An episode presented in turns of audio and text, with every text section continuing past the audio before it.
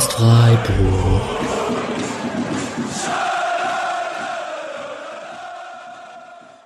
So, bevor es losgeht, kurze Info. Und zwar haben wir mal wieder, wie zu erwarten war, viel zu lange gequatscht. Und so ist die ganze Folge inklusive langem Bericht von der Mitgliederveranstaltung, die am Mittwoch beim SC stattgefunden hat bezüglich des DFL-Investors. Vielen Dank nochmal an Patti für den Bericht. Fast vier Stunden lang geworden.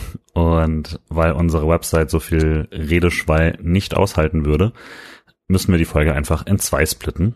Das heißt, ihr findet hier Teil 1 und wenn ihr am Ende der Folge seid, müsst ihr einfach die nächste Folge auswählen. Ihr habt ja jetzt ein paar Monate Zeit, um das alles zu hören, daher kein Stress und wir hören uns dann. Und damit gebe ich ab an Alex. Dann hallo und herzlich willkommen zur 204. Episode des Podcast Freiburg, die große Saisonanalyse 2022-2023. Bevor ich einen kleinen Monolog starte ins Podcast eigener Sache, sage ich Hallo zur Fünferkette. Wir, auch Fünferkette, Viererkette wird ein Thema sein, weil der SC in dieser Saison ab und zu hin und her geswitcht ist. Mal weniger erfolgreich, mal mehr erfolgreich. Aber ich begrüße natürlich zum ersten Mal den Nick als erstes. Hallöchen. So richtig Gast bist du ja quasi eigentlich gar nicht mehr, bist ja schon festes Mitglied hier. Und ich sage Hallo Mischa. Hallo Alex. Hallo Julian. Hi. Und hallo Patrick. Hallo. Genau. Meine Herausforderung wird sein, diese Folge kurz und knackig zu halten. Das könnte sich relativ schwierig erweisen. Wir haben ein paar Menüpunkte. Wir werden ähm, ganz kurz, es gab gerade die Infoveranstaltung zum Investoren Deal zum Abgesagten. Da werden wir ganz kurz drüber sprechen. Bisschen so Themen neben dem Platz, auch das neue Stadion, wie das jetzt mittlerweile so ist. Wir werden über die Saison sprechen, über den Saisonverlauf und über die ganzen Spieler, die zum Einsatz kamen und wie die Mannschaftsteile so, ähm, was für Leistungen da so absolviert wurden, wie der SC sich allgemein geschlagen hat. Wir werden über die Bundesliga sprechen. Wir werden ganz viele tolle Awards verteilen und ähm, auch kurz auf unsere anderen Teams, die Frauen, die zweite Mannschaft und die U19 zu sprechen kommen. Ähm, der liebe Urbu hat mir noch ganz viele Infos geschickt. Der liebe Paddy war gerade auf besagter Infoveranstaltung. Also wir sind hier ein Konglomerat von ganz vielen Infos und ganz vielen schlauen SC Freiburg Köpfen. Und ich freue mich tatsächlich, euch vier hier zu hören und dass ihr fleißig hier weiter dran seid, alle Hörer und Hörerinnen und uns weiter zuhört. Ich möchte als erstes kurz ein bisschen Housekeeping machen. Sorry an die anderen vier, dass es kurz ein kleiner Monolog wird. Über 200 Folgen Spotcast Freiburg. Wir haben es in der letzten Saison trotz Dreifachbelastung geschafft, kein Spiel ausfallen zu lassen. Das liegt natürlich zum Großteil an diesen vier Leuten, die hier mit mir aufnehmen. Dafür möchte ich einmal Danke sagen. Ähm, natürlich auch an alle Mitstreiter und Mitstreiterinnen, die sonst noch hier als Gast, äh, als Gäste aufgetreten sind. Das ist sehr cool. Das macht auch stolz. Wir werden das weitermachen. Und ähm, genau, einfach mal ein Danke hier in die große Runde. Das wäre ohne euch natürlich nicht möglich. Ähm, wir wollen weitermachen. Ich habe es schon angekündigt. Wir haben ein bisschen Planung hier in der Sommerpause vor. Ähm, es wird wahrscheinlich nicht weniger. Vielleicht wird es auch mehr. Wir werden sehen. Der SC hat wieder die Dreifachbelastung vor sich. Also viel Verschnaufpause ist gar nicht. Ähm, wir haben so zwei, drei Sachen vielleicht vor, die noch dazukommen. Da wäre es jetzt doof, drüber zu sprechen und danach enttäuschend, sie nicht einzuhalten, aber seid gespannt, was noch kommt. Und im gleichen Atemzug ist es natürlich auch so, dass wir das alles äh, nur machen können und auch uns die Motivation aufrechterhält. Äh, aufgrund eurer tollen Spenden, die wöchentlich, monatlich, bei manchen öfter, bei manchen weniger oft reinkommen. Das äh, ist sehr schön, das tut sehr gut, das teilen wir uns alles fair auf und äh, wir können so zumindest äh, die Fixkosten vom Spotcast, aber auch, wenn mal jemand hier als Gast teilnimmt oder uns selbst natürlich auch ein bisschen etwas Kleines ausschütten, damit das die Motivation aufrechterhält. Ganz ehrlich, das könnte auch mehr sein, der, der ein oder andere Monat im Jahr, aber wir wollen uns natürlich erstmal total bedanken bei denen, die das tun. Und ähm, genau, es wird weitergehen. Und wir freuen uns, abgesehen von Spenden, natürlich auch gerne über alle möglichen Rezensionen, teilt unsere Beiträge auf Social Media, schreibt gerne in den Podcast-Apps auch mal eine Rezension oder gibt uns da fünf Sternchen, natürlich von fünf, weniger sind nicht erlaubt. Freuen wir uns alles drüber. So, jetzt weiß ich gar nicht, ob jemand von euch vier noch dazu was hinzuzufügen hat. Ich wollte ein bisschen größeres Housekeeping machen, weil es ja auch ein bisschen Saisonfazit ist. Vielleicht noch Danke an dich, Alex. äh, auch gerade, weil du im Urlaub warst und ich nochmal gemerkt habe, wie viel mehr Arbeit ist das, wenn Alex nicht da ist. Wer meine schöne Grafik gesehen hat, wird das vielleicht erahnt haben oh, für die letzte Folge. Ähm, und vielleicht auch nochmal das anschließen, dass auch was äh, tatsächlich auch extrem hilft und sehr, sehr nett war, ist dann, wie oft man irgendwie vor Ort dann angequatscht wird, gerade wenn Alex auch noch dabei ist, der vermutlich der erkennbarste von uns ist. Ähm, und äh, was für nette Leute uns da angequatscht haben, auch in Frankfurt nochmal äh, uns ein Bier ausgegeben haben, mit uns länger gequatscht haben nach dem Spiel, vor dem Spiel und so. Das äh, ist super nett und macht es dann auch nochmal eine ganze Ecke cooler. Yes, den kann ich mich nur anschließen, die ganzen Auswärtsfahrten und die Leute zu treffen und dann gemeinsam als coole Crew da vor Ort zu sein und so. Das ist schon sehr cool. Wir sind eine coole Community geworden, auch auf Twitter und auf allen möglichen Social Media Kanälen. Das macht sehr viel Spaß und motiviert auch sehr. Äh, Julian, ich übergebe erstmal an dich für den ersten Menüpunkt. Du wolltest was zu Kicktipps sagen. Mhm. Shit, ja, also wir haben ja eine äh, Tipprunde, in der ich auch größtenteils fleißig war. Ähm, leider nicht alle meiner Mitstreiter hier so fleißig waren. Ähm, aber ihr eben auch sehr gut mitgetippt habt. Und äh, das war nicht immer ganz so einfach zu pflegen. Wer schon mal eine, eine nur vereinsbezogene Kicktipp-Runde gemacht hat, ich habe es das erste Mal gemacht, man verzweifelt an manchen Stellen. Äh, und nur wegen dieser Doppelbelastung ist natürlich zu erklären, wie ich am Ende auf Platz 59 dieses Kickspiels, äh, Tippspiels gelandet bin, äh, trotz zwischenzeitlicher Top-10-Platzierung. Patti, möchte ich anmerken, ist in den äh, Top 10 gelandet am Ende. Äh, hinter Schwarzwald FG 96, SCJ, Nickjack 89, äh, Patrick SCF 1904, der nicht unser Patrick ist. Halte ich für ein Gerücht, aber. Bevor hier öfters falsche Lorbeeren äh, äh, ange, angenommen werden. Tilop, äh, SCF, FVW auf, äh, ist dann auf Platz drei, Adiri auf Platz zwei und Lennart 194 ist äh, Tipp-Kick-Sieger, nee, Kick-Tipp-Sieger äh, mit beeindruckenden 171 Punkten aus den SC-Spielen. Ähm, man sieht, wir sind vielleicht nicht immer die größten Experten, aber Glückwunsch an alle Top 10 Platzierten äh, und denen, die es knapp verpasst haben. Und äh, genau, werden wir nächstes, nächstes Jahr so weitermachen, uns vielleicht ein bisschen was dazu überlegen. Äh, aber mir macht tatsächlich jede Woche ziemlich viel Spaß, weil ich äh, mir dann immer, immer noch mal überlegen muss und ich dadurch auch immer weiß, wer wann spielt, hilft. Ähm, und ja, ich glaube tatsächlich das einzige Spiel, das wir gar nicht drin hatten, war ein Pokalspiel, weil man das immer manuell machen muss. Und die Frauenpokalspiele gibt's einfach da drin nicht. Äh, das ist ein bisschen nervig. Aber ja, ansonsten hat das, glaube ich, ganz gut geklappt. Und äh, danke fürs Mitmachen und wir gucken mal, wie wir das nächstes Jahr noch irgendwie ausbauen können. Yes, früher war das ja so, dass man äh, oben mit dabei war, wenn man gegen den SC getippt hat, weil es eine große Schar Optimisten gab. Jetzt war es ja so, dass der SC ja in vielen Wettbewerben gar nicht so schlecht abgeschnitten hat und ähm, die Optimisten dann ganz oft noch belohnt wurden. Ja, ja. Wir kommen nachher zu unseren waghalsigen Tipps, Patrick, mit unserem Platz 4 in der Endtabelle. So, Mischa, es ist Sommerpause, es sind jetzt total interessante, wichtige Länderspiele, wobei das letzte vielleicht für dich noch einigermaßen ein bisschen mehr interessant war mit Deutschland Hab's gegen Ukraine. Du hast es nicht gesehen. nee. Insgesamt, ich muss sagen, auch wegen des Podcasts, weil der natürlich auch zeitaufwendig und so ist, mir ich, mir tat die Sommerpause, die kurze jetzt, ich war jetzt auch, komme jetzt gerade aus dem Urlaub zurück, mir tat das schon auch ganz gut. Ähm, die nächsten Termine so ungefähr ist DFB-Pokal-Auslosung, irgendwann kommt der Bundesligaspielplan aus. Es gibt eine U21-EM jetzt im Ende Juni, Anfang Juli, die vielleicht aus Freiburger Sicht gar nicht so unspannend ist, mit vier Teilnehmern, mit Atobolu, Schmidt, Keitel und Weishaupt. Wie ist es denn mit der Fußballlust? Ich finde, also ich habe schon Lust eigentlich. Ähm, aber das liegt auch ein bisschen an daran, dass ich immer noch, ach, so ein Samstagmittag, wenn mein Freitagabend aus war, Samstagmittag ein bisschen verkatert Fußball schauen, ist einfach, äh, mache ich am liebsten. Ja. Und das würde ich auch im Sommer machen, außer ich war am Freitag nicht außen fahren, See, das muss ich jetzt halt irgendwie häufiger machen. Ne? Genau. Ich kann aber eigentlich immer, also Samstag Fußball schauen geht schon immer, finde ich. Dieses ganze Donnerstagabend und so, das war schon Stress, muss ich auch sagen. Ja.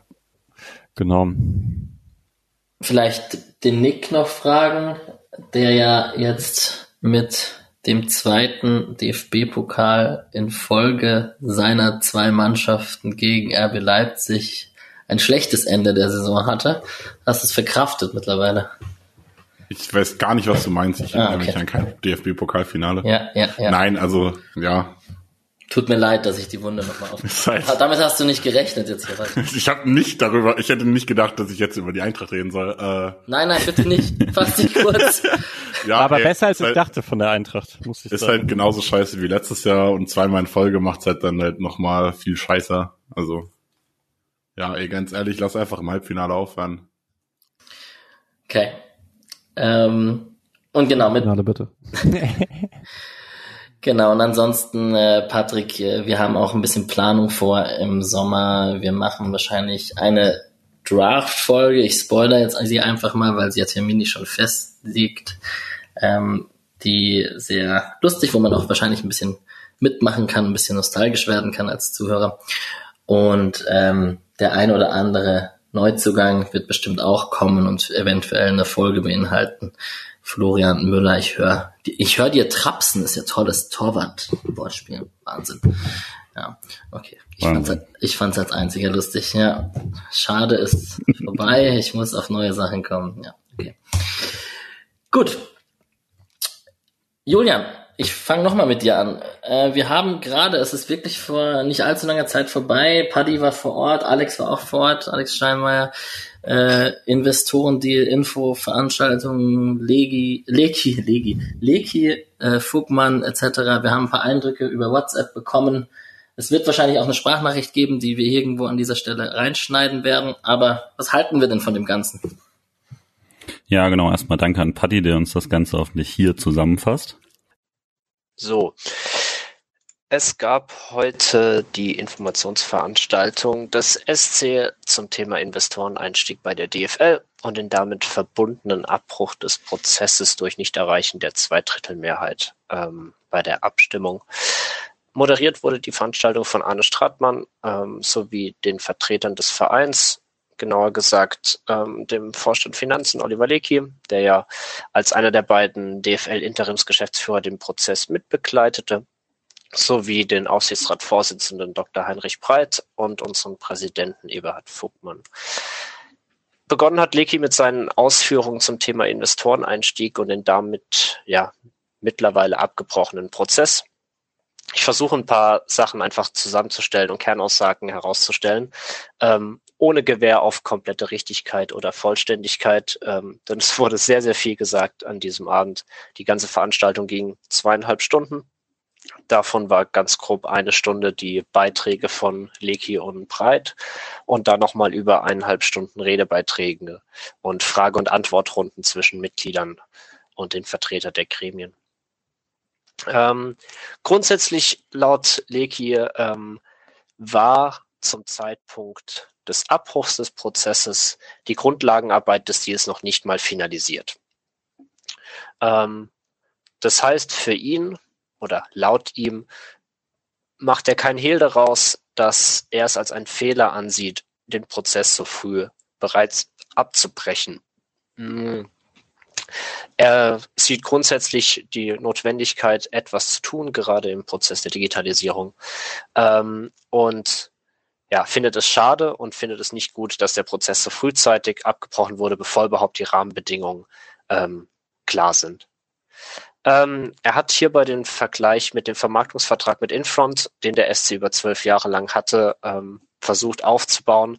Das heißt, der Aufbau von Vermarktungsstrategien und das Know-how mit Hilfe eines Partners, im Falle der DFL eines Investors, der dann in dem Fall einen bestimmten Prozentertrag des äh, Prozentsatz des Ertrags dafür bekommt, aufzubauen. Auf Seiten des SC wurde das dann zum Beispiel gekündigt, nachdem der Verein in dem Bereich auf eigenen Beinen stehen konnte und der Ertrag des Vermarkters in keinem Verhältnis mehr zum gezahlten Betrag stand quasi. Lecky betonte außerdem, dass diese frühe Entscheidung und der frühe Zeitpunkt einer solchen ersten Wahl für ihn im Kreise der DFL wichtig und richtig war, da nur ein breites Tragen den weiteren Weg überhaupt geebnet hätte. Die geforderte Zweidrittelmehrheit war nicht notwendig per se, also es hätte grundsätzlich eine einfache 50, 50 plus 1 Mehrheit gereicht. Ähm, jedoch war es gewünscht, da nur eine breite Unterstützung eines solches Vorgehens über beide Ligen Sinn ergeben hätte. Ähm, er betont die Wichtigkeit, sich damit auseinanderzusetzen. Er akzeptiert jegliches grundsätzliche Ablehnen von Fan- und Mitgliederseite ohne Wenn und Aber. Aber als Verantwortliche des Vereins müsse man sich seriös mit so etwas beschäftigen, um nicht sich in vier bis fünf Jahren anzuhören oder die Frage stellen zu lassen, wieso hat man sich nicht damit beschäftigt. Ähm, grundsätzlich hat er ganz klar gesagt, dass der deutsche Profifußball den Sprung ins digitale Zeitalter verpasst hat. Ähm, es ist vielleicht nicht zu spät, man sei aber deutlich hinten dran. Er hat dann Dinge genannt wie TikTok, Highlight-Videos, die nur schwer zu sehen sind, ähm, Integration und rechte Vermarktung über Social Media, das Zappen zwischen Programmen allgemein, wie sich das Medienbefinden und dass der Medienkonsum in den letzten Jahren geändert hat, auch durch neue Generationen. Ähm, das muss man nicht gut finden, aber es ist die Realität, dass sich da ein ja, schnelllebiger Konsum auch durch Streamingdienstleister und Co. Ähm, Einzug gehalten hat. Und die Liga ist darauf schlicht und ergreifend nicht gut vorbereitet. Ähm, ganz grundsätzlich wirtschaftlich gesehen ähm, ist der SC durchaus abhängig von den Geldern aus der TV-Vermarktung.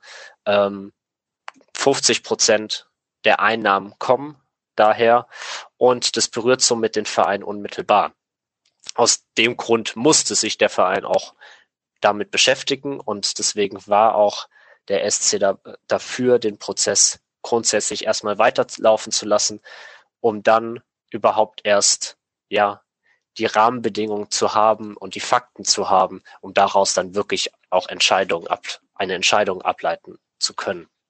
Der SC könne an sich gut damit umgehen, wenn weniger Geld im System allgemein wäre.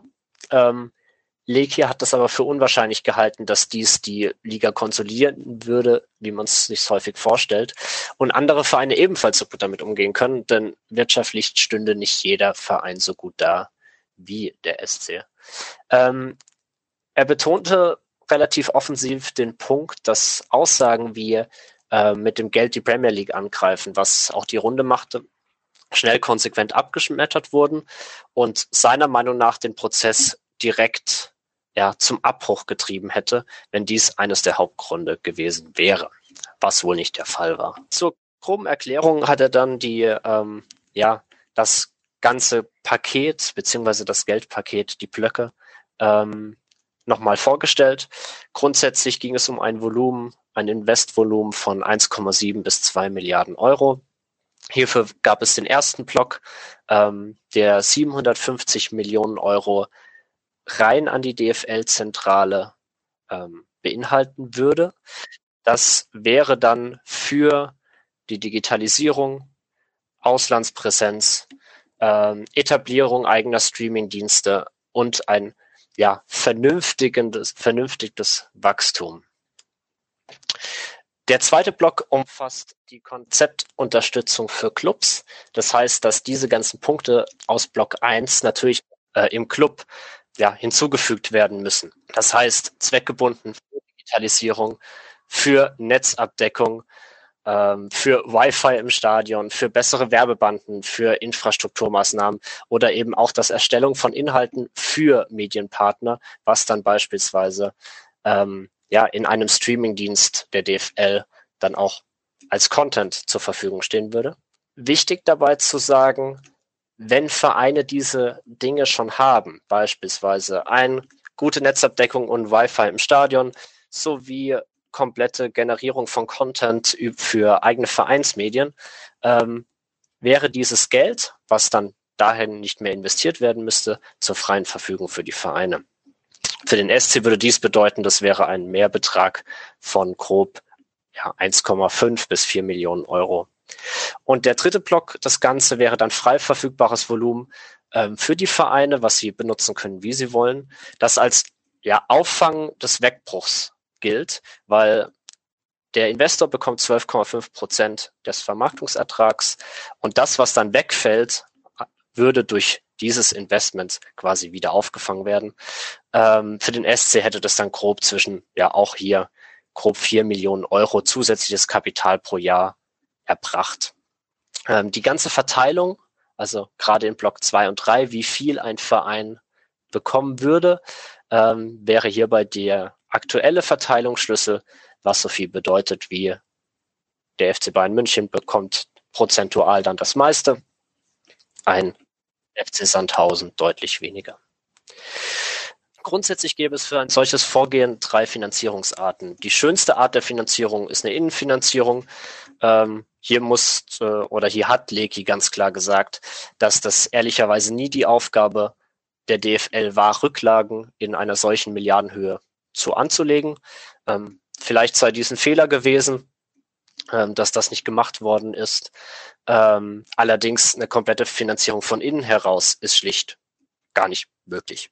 Ähm, Möglichkeit zwei, eine Fremdfinanzierung über Darlehen. Ähm, das ist nicht grundsätzlich auszuschließen. Ähm, jedoch hat man hier eine Grundsatzentscheidung im Hintergrund, ob man wirklich ein Darlehen und Schulden in Milliardenhöhe aufnehmen will. Auch in Anbetracht jetzt der aktuellen Entwicklung auf dem Bankenmarkt der letzten eineinhalb Jahre ähm, hätte er dies nicht unterschreiben wollen, weil ein Verschulden in Milliardenhöhe ein wahnsinniges Risiko für die Liga und alle beteiligten Vereine zur Folge hätte. Bleibt also letztendlich nur noch eine Eigenkapitalfinanzierung, in dem Fall über, ein, über das Eigenkapital eines Investors. Daraufhin hat er kurz die Rahmenbedingungen nochmal kurz vorgestellt des Vertrages. Der Vertrag hätte 20 Jahre Laufzeit umfasst, plus die Möglichkeit, bereits nach zehn Jahren, also nach der Hälfte des, der Laufzeit, diesen Vertrag zu beenden. Jedoch dann natürlich mit einer gewissen, ich sag mal, Schadensersatzzahlung, nennen wir es mal so, ähm, für eben 12,5 Prozent der Vermarktungserlöse.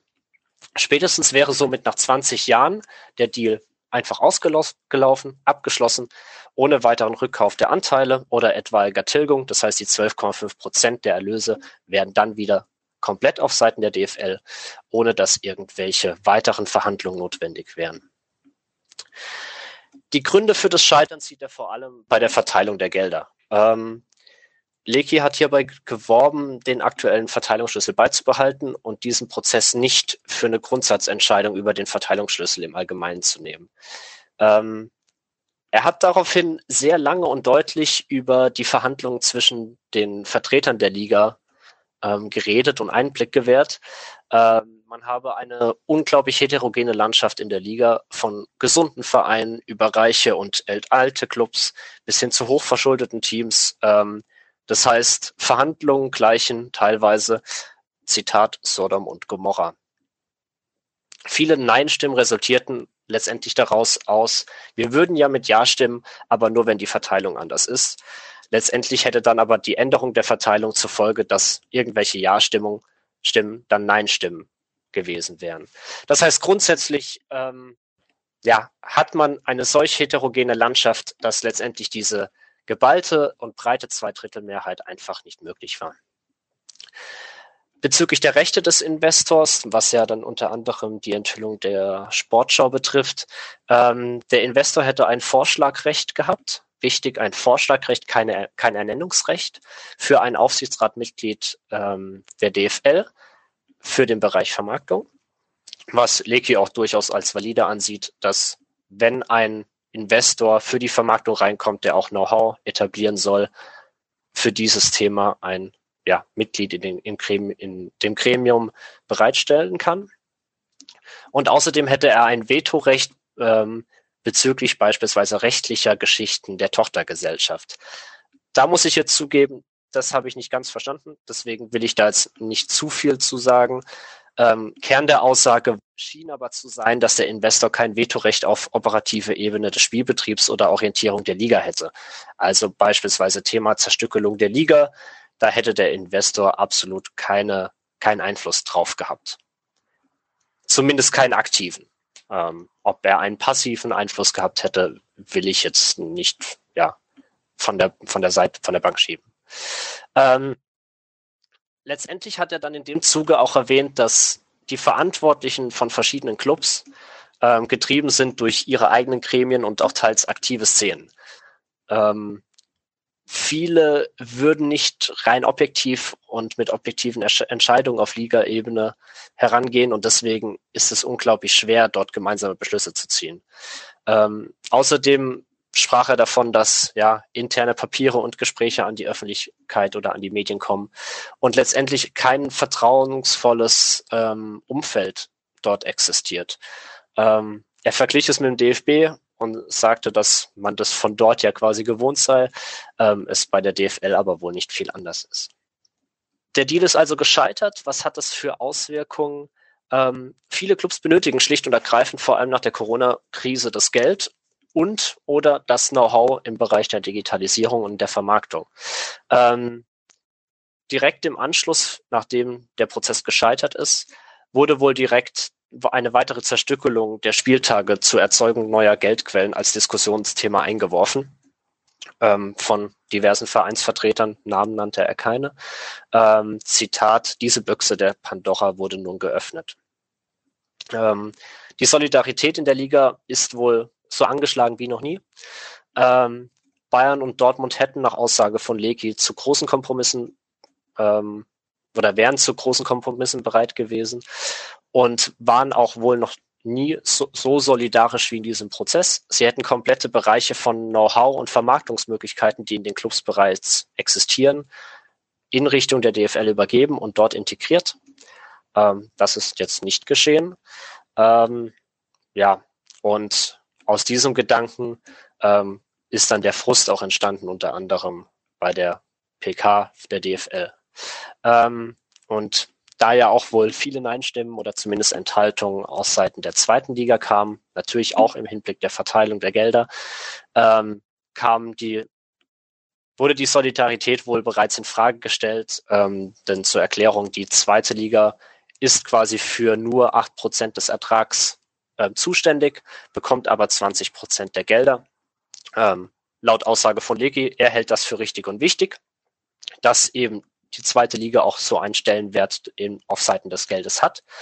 Aber wohl erste äh, Stimmen kritisieren bereits nun aufgrund des Abbruchs des Prozesses genau diese Verteilung und sagen, wieso sollen die eigentlich doppelt so viel Geld bekommen für das, was sie eigentlich wert sind. Allgemein scheint Leki sehr froh darüber zu sein, bald nicht mehr Interims DFL-Geschäftsführer zu sein. Ähm, das war wohl alles sehr, kein großer Spaß.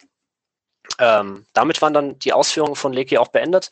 Ähm, Herr Dr. Breit hat dann noch die Sicht des Aufsichtsrats präsentiert, ähm, hat Otto und 50 Prozent seiner Rede direkt, äh, direkt weggeschmissen, weil ähm, Oliver Leki alles ähm, Relevante fast schon abgehakt hätte. Wichtige Aussage hier war, dass ähm, das, der ganze Prozess häufig und konzentriert auf Seiten des Aufsichtsrats besprochen und bearbeitet wurde. Der Aufsichtsrat hat getagt und auch dem Vorstand, dem kompletten Vorstand, also inklusive Jochen Seyer, ähm, eine gemeinsame Meinung vorgelegt. Und der Aufsichtsrat war ebenfalls der Meinung, das Verfahren weiter zu verfolgen und eine finale Entscheidung über einen Einstieg oder über das Ja bzw. Nein von Vereinsseite erst dann zu treffen, wenn alle Fakten und Rahmenbedingungen klar ausgehandelt sind. Ähm, Zitat, wenn man einen Prozess bereits beendet, obwohl man Probleme hat ohne weitere Alternativvorschläge oder Ansätze, dann wäre das nicht förderlich, eine Ablehnung an dieser Stelle somit nicht sinnvoll. Ähm, auch er betonte nochmal den strategischen Nachteil, den der SC bei der Vermarktung besitzt und dass der SC mehr von Medienerlösen abhängig ist als andere Stadtorte, trotz neuem Stadion. Ähm, das Grundproblem bleibt bestehen. Ähm, nochmaliger Hinweis darauf, dass der SC 50 Prozent der Einnahmen aus der Vermarktung bezieht, während der Ligadurchschnitt ähm, bei nur 40 Prozent steht. Auch nochmal der Satz, dass eine grundsätzliche Ablehnung des bisher einzig auf dem Tisch liegenden Lösungsvorschlags man sich einfach nicht erlauben könne. Ähm, der Aufsichtsrat teilte außerdem die Befürchtung, dass man nicht wisse, wo nun die Reise hingeht. Ähm, 50 plus, plus 1 sei nicht in Stein gemeißelt. Ähm, wenn der Verband in der Mehrheit zum Entschluss kommt, dass das nicht mehr förderlich sei, weil viele Clubs in, der höchst, in höchste Nöte kommen und nur noch einen eigenen Investor als Lösung sehen, dann ist diese Regel Geschichte. Zum Abschluss seiner Rede und noch etwas, was mir im Gedächtnis blieb, war dass er große Kritik an den Bannern der aktiven Szene beim letzten Auswärtsspiel bei Eintracht Frankfurt ähm, ja, übte. Er übte sehr viel Kritik daran. Er fand das äh, nicht gut, was dort äh, gezeigt wurde. Er, er mochte keine Angriffe auf äh, sowohl Oliver Lecky und insbesondere nicht auf Herr Hellmann.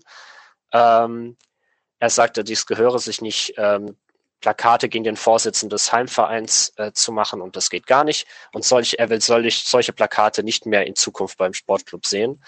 Ähm, Ich will da jetzt nichts weiter dazu sagen, nur zur Erinnerung, das Plakat beinhaltete folgenden Wortlaut aus der Fanszene gegen Faninteressen, Hellmann go to hell.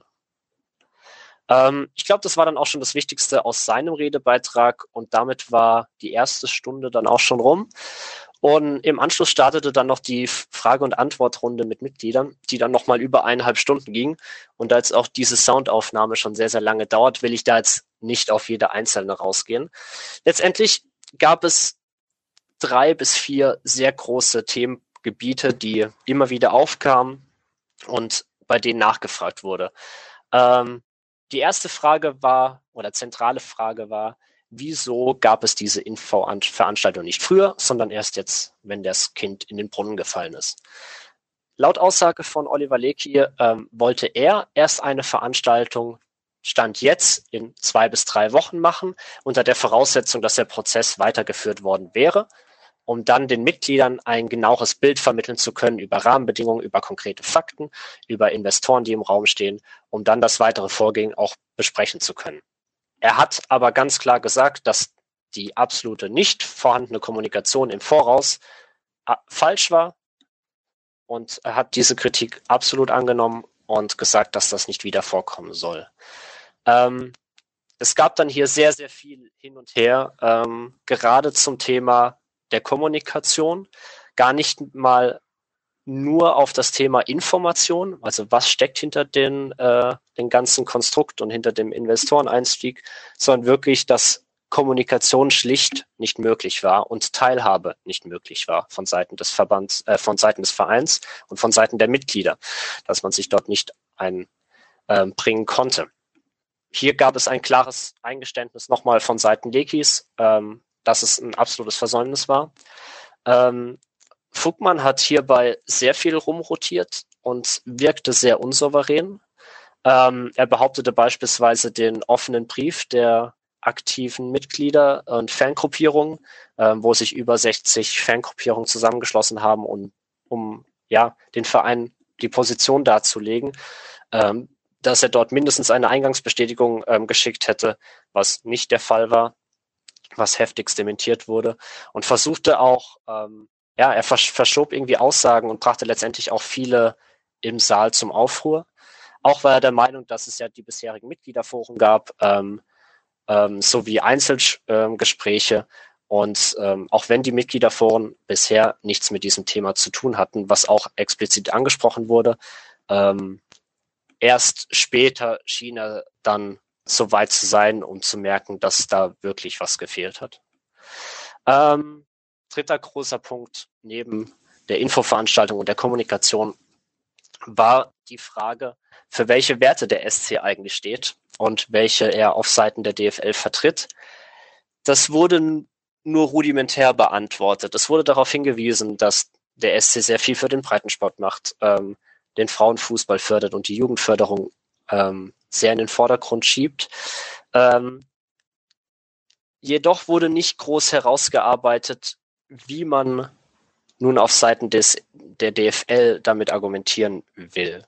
Ähm, die wichtigste Aussage vielleicht an der Stelle war, dass der SC sich als vermittelnde Instanz wohl zu sehen scheint, der zwischen den extremen Positionen, die in der kompletten Liga bestehen, ähm, zu vermitteln und einen Konsens zu finden. Ähm, Leki sprach davon, dass er sich nicht darin sieht, ähm, immer wieder mit Medien und irgendwelchen Formaten zu sprechen und irgendwas in diverse Kameras zu sprechen, ähm, sondern das wirklich von innen heraus konstruktiv zu bearbeiten. Ähm, die genaue Frage, welche Werte jetzt eigentlich den SC ausmachen und was er vertritt, ähm, da gab es keine direkte Antwort, wenn man dann ehrlich ist. Ähm, und dann halt wirklich der vierte und wohl auch größte Punkt, der auch einige Enttäuschungen, wo man viel Enttäuschung auch in den Stimmen hörte, war letztendlich die wirklich fehlende Teilhabe und das komplette Übergehen jeglicher Meinungen der Mitglieder. Ähm, es wurde sich beschwert darüber, dass ja keine Meinungen eingeholt wurden, ähm, dass die Mitglieder nicht befragt wurden, auch wieder nicht informiert wurden. Aber vor allem wurde nochmal klargestellt von vielen, die sich gemeldet haben, dass die Leute teilhaben wollen, dass sie sich beteiligen wollen im Verein und keine Möglichkeiten sehen, dort überhaupt gehört zu werden und ja, am Vereinsleben teilhaben zu können. Ähm, eine Frau beispielsweise sagte den Satz, ähm, ich bin, oder das sagte, dass sie keiner ähm, Gruppierung angehört und einfach nur Mitglied und Fan ist ähm, und dass sie sich nicht gehört fühlt. Und das war ein sehr lauter ähm, Applaus dann im Anschluss danach, weil es wohl sehr, sehr vielen Mitgliedern genauso geht. Ähm, eine Frage zielte dann noch darauf ab, ähm, was denn dann überhaupt noch der Unterschied zwischen einem EV und einem komplett ausgegliederten Unternehmen ist. Ähm, das wurde sehr, ja, sehr konsequent nicht beantwortet zuerst und abgehandelt. Ähm, und es wurde dann auch nicht genau beantwortet, was denn jetzt noch der Unterschied ist. Aber letztendlich hat man sehr stark gemerkt, dass viele Mitglieder fast schon konsterniert werden, wirken, dass sie ja sich so wenig einbringen können und sie auch keine Möglichkeiten sehen, sich einzubringen. Und ähm, ja, jetzt zum kleinen Mini-Fazit von mir an der Stelle. Das ist halt auch kein neues Thema, wenn man ehrlich ist, wenn man die letzten Jahreshauptversammlungen sieht. Ähm, ist es sehr häufig so, dass dieses Thema der fehlenden Kommunikation und ähm, ja, das Einbringen in den Verein Jahr für Jahr Thema ist und irgendwie scheint es, als würde nicht viel ja, dabei herumkommen und diese Möglichkeiten einfach nicht geschaffen werden. Und zur Infoveranstaltung vielleicht runtergebrochen. Für mich, ähm, die Infoveranstaltung kam zu spät, deutlich zu spät. Das hätte nach großer Meinung viel früher passieren müssen. Und vor allem die Kommunikation von Seiten der Gremien mit den Mitgliedern war schlicht und ergreifend und ist es desaströs teilweise. Jetzt habe ich viel und sehr lange geredet. Ähm, danke fürs Zuhören und viel Spaß beim Rest der Folge. Ähm, Dem genau, gibt es nichts mehr hinzuzufügen. Ungehört, sage ich, fantastisch. Ja. Ähm, Genau. Ansonsten ist es, jetzt fällt es mir schwer, über den Abend zu reden, wo ich nicht dabei war. Das ist natürlich albern. Äh, man ist halt auch deswegen nicht dabei, weil der SC es im Jahr 2023 nicht für nötig hält, eine Veranstaltung, die offensichtlich auf so großes Interesse stößt, dass die knapp 1000 Plätze sofort ausgebucht sind, äh, irgendwie zu streamen. Das finde ich ärgerlich. Äh, Und, Ganz kurz eine Ergänzung an einem Mittwochabend. Ja, also das Interesse ist offensichtlich sehr, sehr hoch. also genau, unter der Woche. Äh, aber gut, das sind ja auch die Zeiten, wo man beim SC die Mitgliederversammlungen macht. Ähm, ja, also das drumherum finde ich dann schon ärgerlich und passt halt so ein bisschen zur Kommunikation. Ich habe es heute auch nochmal verglichen, dann eben mit der Kommunikation dann von Schalke, die gerade eine riesige Mitgliederbefragung hatten und dann die Ergebnisse schön aufbereitet online hatten. Ähm, das unabhängig davon, was dann bei rauskommt, weil ich glaube, das ist überhaupt nicht ausgemacht, dass dann die eigene präferierte Position bei sowas gewinnt oder so. Aber vom Prozess her finde ich das doch deutlich näher an der äh, doch ganz schönen Idee eines Vereins. Und das fehlt halt nach wie vor, obwohl das ja eigentlich dieses Jahr der, das große Versprechen war der letzten MV, dass das alles ganz anders wird. Es gibt ja jetzt auch ein paar äh, Institutionen, aber naja, auch von dem, was man jetzt eben unter anderem dann heute, aber auch schon die Tage davor so lesen konnte, sind ja dann auch die neu gegründeten Sachen wie der Fanbeirat und so einfach auf äh, einfach geghostet worden im Vorfeld dieser in, äh, in Investorengeschichte. Ja, ich wollte noch mal schauen, ob man sich im Sommer darüber jetzt noch mal ähm, richtiger befasst und vielleicht auch noch mal ähm, Leute befragt und eine äh, eigene Folge zu machen, kann ich noch nicht versprechen, aber das ist so bisher mein grob mein Plan. Ähm, und genau, wie man da jetzt generell vielleicht auch weitermachen möchte und in welche Richtung da äh, man sich als SC Freiburg positionieren möchte. Ähm, genau, und ich glaube, so viel erstmal erstmal dazu. Ja, ich glaube halt, dass das jetzt, also was ich von Paddy gelesen und wahrscheinlich jetzt auch gerade gehört habe, ähm, aussagt und was es gezeigt hat, ist, dass man sich endgültig von dem Gedanken verabschieden kann, dass der SC Freiburg irgendeine Art von Reformator innerhalb dieses bestehenden mhm. Systems wird. Man wird immer probieren, so Veränderungen zum Schlechten sozusagen im Wege zu stehen. Wobei kann man jetzt drüber diskutieren. Äh, man weiß ja nicht, wie man bei der endgültigen Abstimmung jetzt dann entschieden hätte, je nachdem, was dann auch dabei rausgekommen wäre. Aber ich glaube schon, dass man eigentlich an sich mit dem Status quo ganz zufrieden ist und dann halt einer von den ganzen anderen Vereinen ist, der mehr Angst davor hat, den eigenen guten Status zu verlieren, als irgendwas an der Ausgeglichenheit der Liga oder an der sonstigen finanziellen Gerechtigkeit. Über Gesellschaft brauchen wir gar nicht reden, wirklich was zu verändern. Ich glaube, da kann man sich einfach von verabschieden. Das, man ist Teil dieses Hamsterrades und innerhalb dieses Hamsterrades ist es wahrscheinlich sogar vernünftig, was Leki so sagt, weil er hat halt diese Innensicht und da wird, werden die Verhandlungen so gelaufen sein, wie er sie für sich wahrnimmt. Es ist halt trotzdem nicht das, wo ich mir wünschen würde, wie der, wo der Fußball hingeht. Auch in, sowohl in Deutschland als auch international. Ja, ich würde damit das, das Thema eigentlich abhaken. Ich glaube, Julian, äh, wir haben, ich denke, ich finde die Meinung richtig, dass wir vielleicht eine Sonderfolge einfach zu machen, weil das Thema auch größer ist und äh, dann schauen wir einfach, dass wir uns da jemanden dazu holen oder Party dazu holen, der, der vor Ort war, etc. Mm, ich habe noch ein zweites Thema abseits des Sportlichen. Äh, ich würde mit Patrick anfangen wollen, weil er ja der in Freiburg vor Ort Guy ist, hier vor allem der am meisten, glaube ich, zu Hause im Stadion ist, von uns fünf zumindest. Und es waren ein paar Fragen. Es war jetzt nochmal ein Jahr Europapark-Stadion slash Moorswald-Stadion äh, hinter uns mit Euroleague auch und mit einigen guten Erlebnissen und mit Nils Petersen Abschied und emotionalen Erlebnissen, von denen man gesagt hat, vielleicht hat es dieses Stadion auch gebraucht, um irgendwie warm damit zu werden. Waren noch viele Fragen im, im, im, auf Twitter und so dazu. Wie ist es denn? Fühlt man sich jetzt heimisch im neuen Stadion? Ich würde sagen schon ja. Also ich habe meinen festen Go-to-Place, wo ich stehe auf der Tribüne. Das hilft einfach. Also eine soziale Gruppe ist einfach wichtig. So letzte Saison war es schon jedes Spiel aufs Neue suchen, wo ist gerade was frei. Dann ist es immer so, du kennst keinen der Menschen um dich rum oder vielleicht mal ein, zwei vom Sehen oder so. Und dann fühlt sich das immer so an, als wärst du irgendwo neu. Und wenn du zu irgendeinem Ort kommst und du bist immer am gleichen Platz und siehst immer die gleichen Leute, die du sehr gerne hast, dann ist es jedes Mal so ein bisschen wie nach Hause kommen und das in Verbindung klar mit sportlichen Erlebnissen, sportliche Erinnerungen. Ich war jetzt bei den ganz großen Highlights dieses Jahr, hatte ich jedes Mal das Pech, dass ich aus diversen Gründen leider nicht dabei sein konnte. Ähm, bei, bei einigen schon. Ähm, aber ja, es wird langsam. Es ist äh,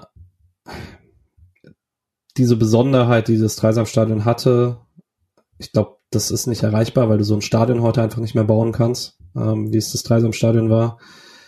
Aber ich glaube, ich habe meinen Frieden gemacht im Mooswaldstadion. Es läuft immer noch nicht alles perfekt. Da gibt's immer noch genug Kritikpunkte ähm, im organisatorischen. Genug Kritikpunkte. Aber rein emotional fühle ich mich gut. Ja, hilft sicherlich mit dem Dreisamstadion, dass die Frauen und die zweite Mannschaft da halt auch spielen und wer nostalgisch da hingehen möchte oder in der Nähe wohnt oder das gewohnt ist und dieses Gefühl nochmal aufrecht erhalten möchte, kann natürlich da auch ziemlich hochklassigen Freiburger Fußball sehen. Also ähm, ich schaff's nicht so oft aus Berlin logischerweise, aber das sind doch auch schon ganz, ganz coole Bilder, ganz coole Kulissen, auch gute Stimmung, die die beiden Mannschaften auch sehr verdient haben. Und ich glaube, was halt auch hilft insgesamt, ist, dass man jetzt so ein paar Spiele hatte, wo man das Gefühl hatte, dass da eine, eine Atmosphäre entstanden ist, die auch so im Dreisamstadion nicht üblich war gab es andere. Äh, es hatte auch nochmal eine andere Dichte und Enge manchmal das Dreisamstadion, aber da waren auch schon Spiele, wo es halt wirklich so gewaltig war, weil die Akustik halt ja, wie gesagt, wirklich gut funktioniert, so viel drumherum auch nicht so gut funktioniert, äh, dass dann an so besonderen Abenden schon wirklich äh, das eine krasse, krasse Atmosphäre hatte. Ähm, wenn auch nicht immer die 90 Minuten durch und so, das ist in Freiburg ja eigentlich meistens so, aber ähm, da hatte ich schon dann das Gefühl, dass man da das auch endlich mal nutzt, dass man sehr, sehr viele Leute auf diesen Stehplätzen ist ähm, und dass dann auch mal eine Gegengerade voll dabei war und sowas. Das waren, äh, fand ich sehr gute Entwicklungen, die dann zu den anderen Sachen eben auch helfen, dass man sich da äh, mehr und mehr eben fühlt, äh, wie eben wie so heimisch, wie man halt eigentlich sein sollte im eigenen Stadion. Genau. Und ich glaube, das das hat jetzt diese Saison wirklich nochmal vorgebracht. Ich habe schon ein, zwei Mal gesagt, aber ganz, ganz viele Leute beobachten Freiburg ja auch vom Fernsehen aus und das ist ein großer Fortschritt. Äh, vom alten Stadion ins neue Stadion, die deutlich höhere Kameraperspektive ähm, und dass man, ja, also dass man einen deutlich größeren Ausschnitt im Fernsehen sehen kann. Das ja. gefällt mir schon sehr gut, da war es Dreisam Stadion. Äh, also ich finde schon einen der schlechtesten äh, Kameraeinstellungen, die man dort immer wieder bekommen hat. Ja, das hat sich deutlich verbessert. Ja, ich habe dank äh, Julian und Patrick quasi auch dann meinen festen Platz im Stadion, auch wenn ich nicht so häufig da bin. Und das ist sehr, sehr cool, weil die Leute da alle sehr, sehr cool sind. Ähm, und weil ich nicht beruflich hier bin, kann ich das jetzt so sagen. Ich fühle mich im Mooswaldstadion auch sehr wohl. ja, das ist gut. Der, der, die Gästefans wahrscheinlich auch im Vergleich zum alten Stadion. Und ähm, außer du bist Vorsänger. Außer du bist Vorsänger. Alright. Ähm, bevor wir den Mischa und den Nick hier langweilen, wollen wir auch mal über das Sportliche sprechen. Ja, Patrick? Ich wollte noch äh, zwei Punkte machen, tut mir leid. Toll. Über, Julian, schneid das bitte raus. ja. ähm, Punkt eins äh, im Thema Handlungskonzept sexualisierte Gewalt hat sich immer noch nichts getan. Ähm, es gibt ein Versprechen, dass es jetzt im Laufe des Sommers irgendwann kommen soll, aber Versprechen haben wir schon ein paar bekommen. Es wäre schön, wenn da tatsächlich was passiert. Ähm, genau, da wäre es äh, sehr gut. Ähm, das war natürlich noch ein wichtiges Thema der abgelaufenen Saison. Da ist die Sonderfolge aus dem Winter leider immer noch aktuell, weil es äh, keine neuen Infos dazu gibt. Und ich habe ein, zwei lose Anfragen äh, mit Vertretern der aktiven Fanszene. Vielleicht gibt's da diesen Sommer noch eine Sonderfolge, falls da Interesse besteht, mit uns zu quatschen über ein paar andere Entwicklungen innerhalb des Box.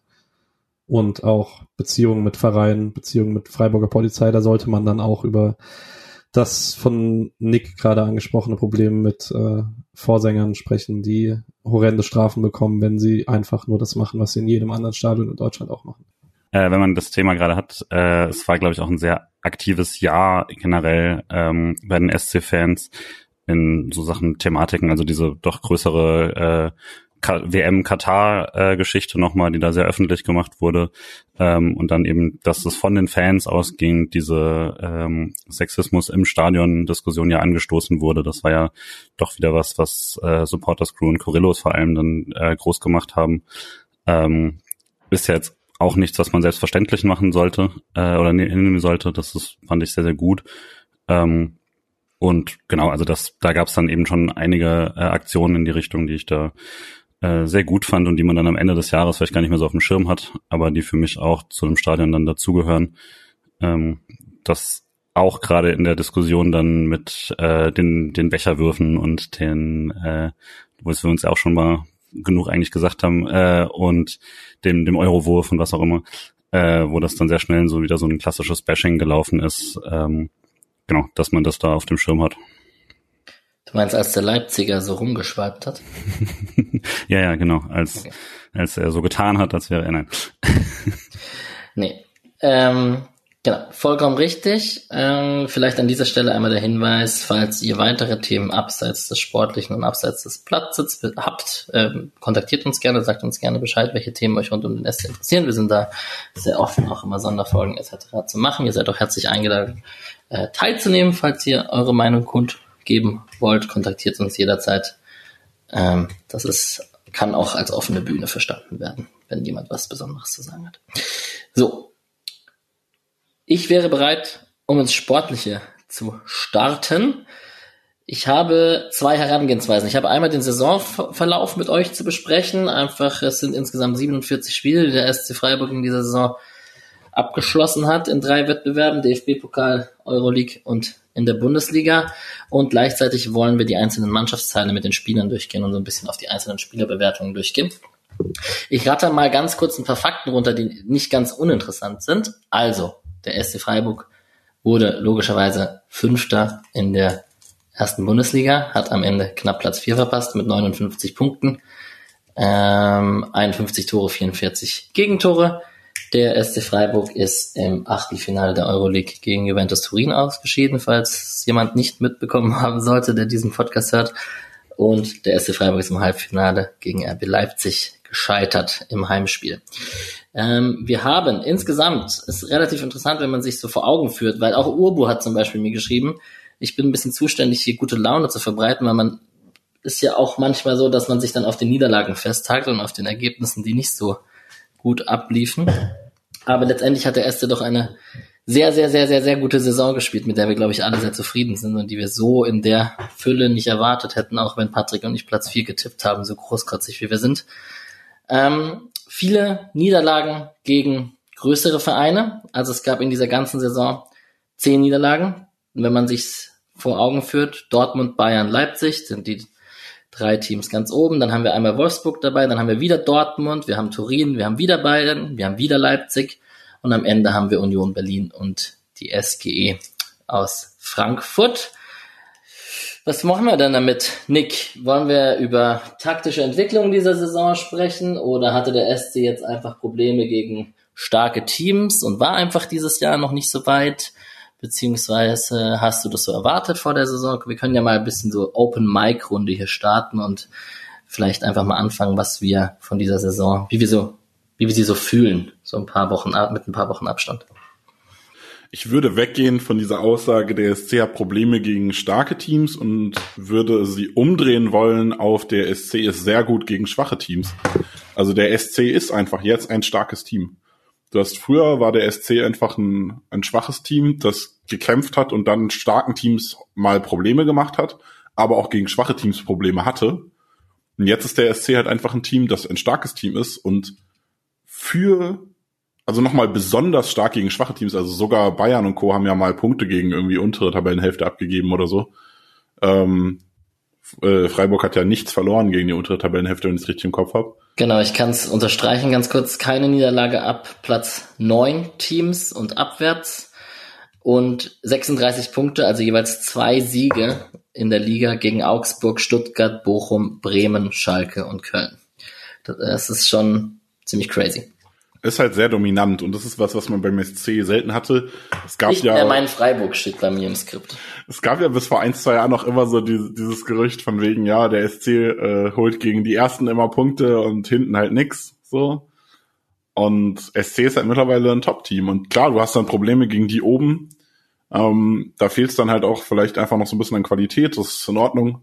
Ähm, in Zukunft, da geht dann vielleicht die Entwicklung hin, dass man es schafft, sowohl die Dominanz gegen die Kleinen zu zeigen, als dann ein, auch dann ein anderes Gesicht gegen die Großen zu zeigen.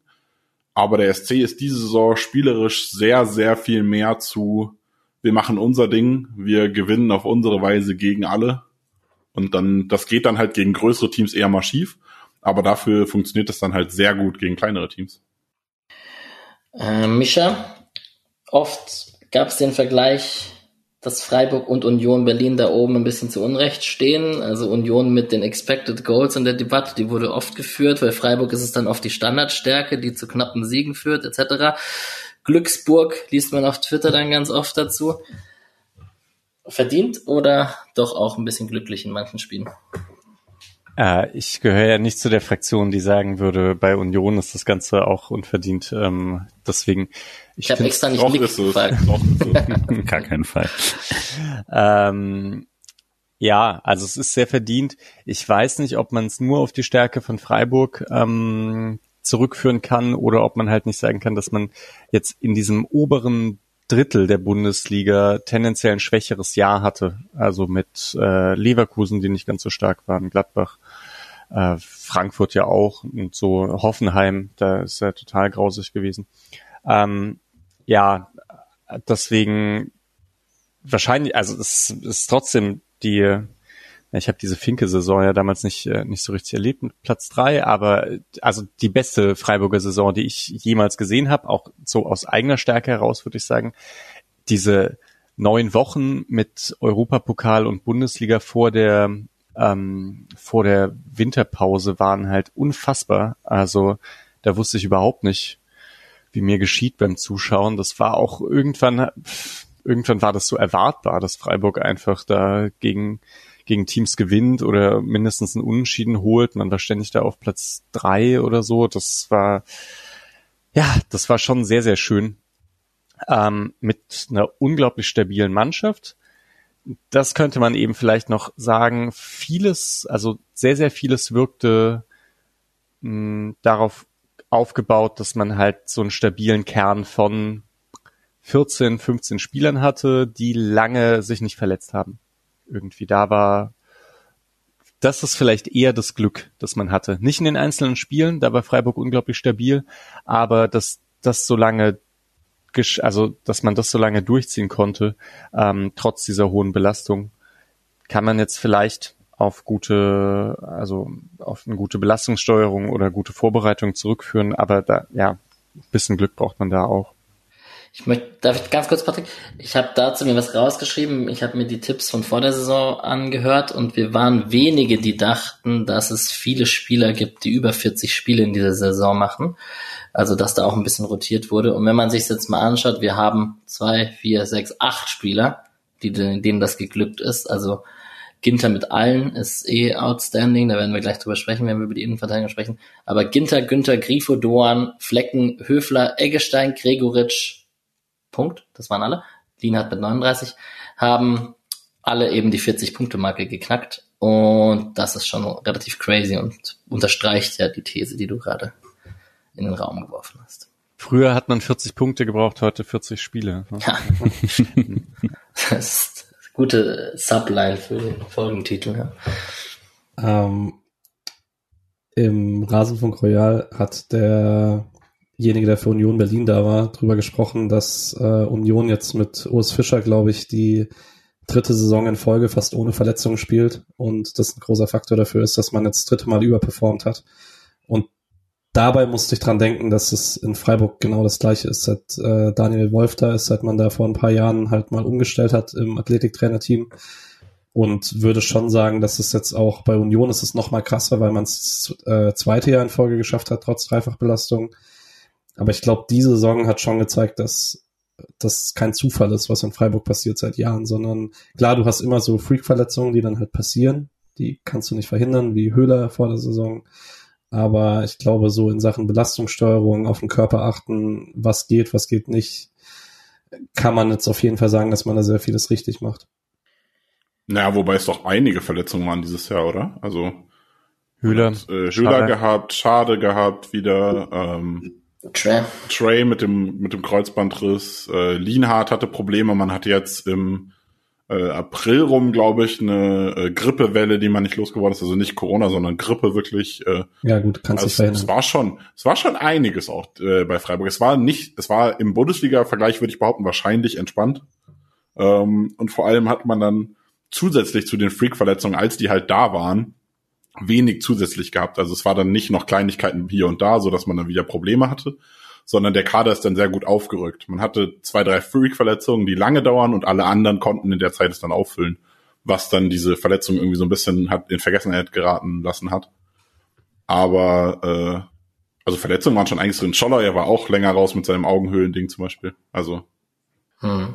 Trotzdem noch wenig. Also das stimmt schon, es gab einige, ähm, aber kann mich da an ganz andere Saisons erinnern. Gerade so Vorbereitung. Früher beim SC Vorbereitung hieß eigentlich erstmal, dass man so, dass ein paar dann länger ausfallen, nachdem sie, also gerade Wintervorbereitung war schrecklich, erinnere ich mich noch. Ja. Fällt halt insgesamt in so einer Saison nicht so groß ins Gewicht, wenn andere Spieler, die spielen, eher eine Formstärke haben, vor allem in der Hinrunde. Also wenn Ginter und Lienhardt halt einfach gut spielen, die qualitativ bestimmt, werden wir drüber sprechen, auch zum besten Innenverteidiger-Pärchen des, der Liga gehören, aber auch auf anderen Positionen, wenn einfach die Spieler auf den jeweiligen Positionen, was man nicht rotieren muss und dass man eben in der Euroleague-Gruppenphase ähm, auch wenig rotiert hat. Das, das hat bestimmt gut getan. Die andere Debatte, die sich so ein bisschen durch die Saison zieht, die kam jetzt am, am Ende auch sehr oft auf, Julian, ist die gewohnte Dreierkette gegen Viererketten-Debatte. Ich muss sie leider führen. Äh, man kann dann im gleichen Atemzug noch Streich lässt Grifo raus in großen Spielen, Fragezeichen etc. Taktisch, wie, wie hast du es denn gesehen? Das erste Spiel, wenn man auf den Spielplan schaut, ist, glaube ich, dieses 2 zu 3 auswärts in Leverkusen, wo mit der Dreierkette gespielt wurde, also offiziell, wenn man jetzt einfach auf die Aufstellung schaut. Aber insgesamt, und ich, ich stelle die Frage in die Runde, ich frage jetzt erstmal dich, Nick, ähm, eigentlich ist man doch mit der Viererkette sehr gut gefahren am Anfang der Saison. Fragst du jetzt mich oder fragst du Julian? Habe ich, hab ich zwei Namen gesagt jetzt? Ja. Habe Julian zuerst gefragt. Ja. äh, werde ich jetzt schon, werde ich jetzt schon, schon rausge, Nein, nein, nein, nein. Ich sorge dafür, ich versuche wirklich sehr, dass jeder den gleichen Redeanteil bekommt. Alles gut.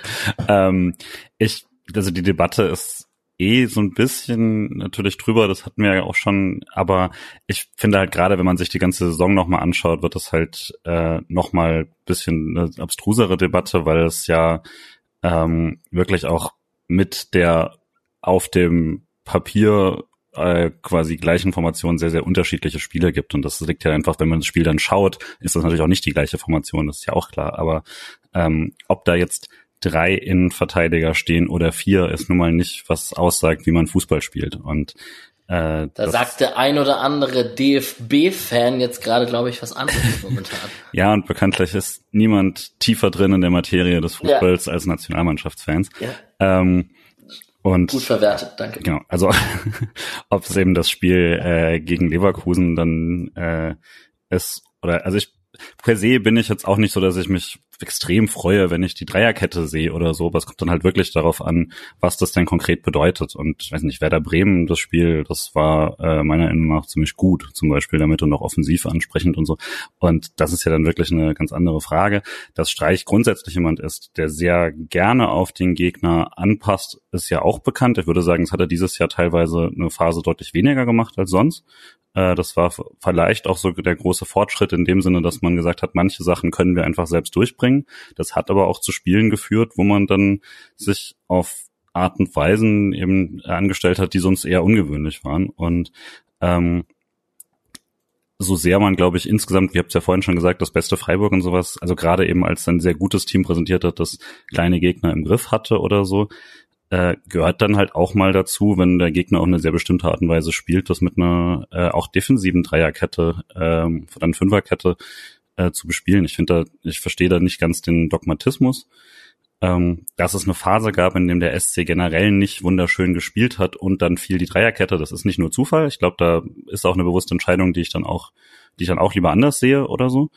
Ähm, aber dass man auch eben mit der äh, mit der Viererkette voll aufs Maul fallen kann gegen Union Berlin hat man auch schon gesehen zum Beispiel und äh, das diese Systemkriege finde ich dann immer so ein bisschen arg Fußball auf Mathematik runtergebrochen, statt sich tatsächlich halt das Spiel anzuschauen.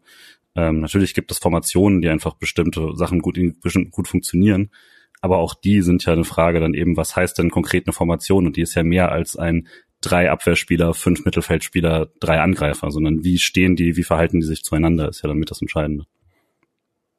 Ich, äh, ist jetzt ein bisschen, vielleicht möchte ich Öl ins Feuer gießen, ich weiß es nicht. Ich fand die Viererkette besser dieses Jahr. Also es gab, es gab ja schon Saisons, wo ich die Dreierkette halt deutlich cooler fand, äh, wo ich auch sagen würde, da haben die Spieler sehr gut dazu gepasst. Ähm, also gerade mit Robin Koch äh, als als Zentralen in der Dreierkette fand ich super damals. Und genau, dieses Jahr war aber schon, also genau, die beste Phase war halt in dieser Viererkette. Diese Freirolle von Grifo war in der Viererkette, in der Dreierkette war es dann, also konnte er sich halt nicht so tief fallen lassen, weil da, da stehen dann eben schon so drei.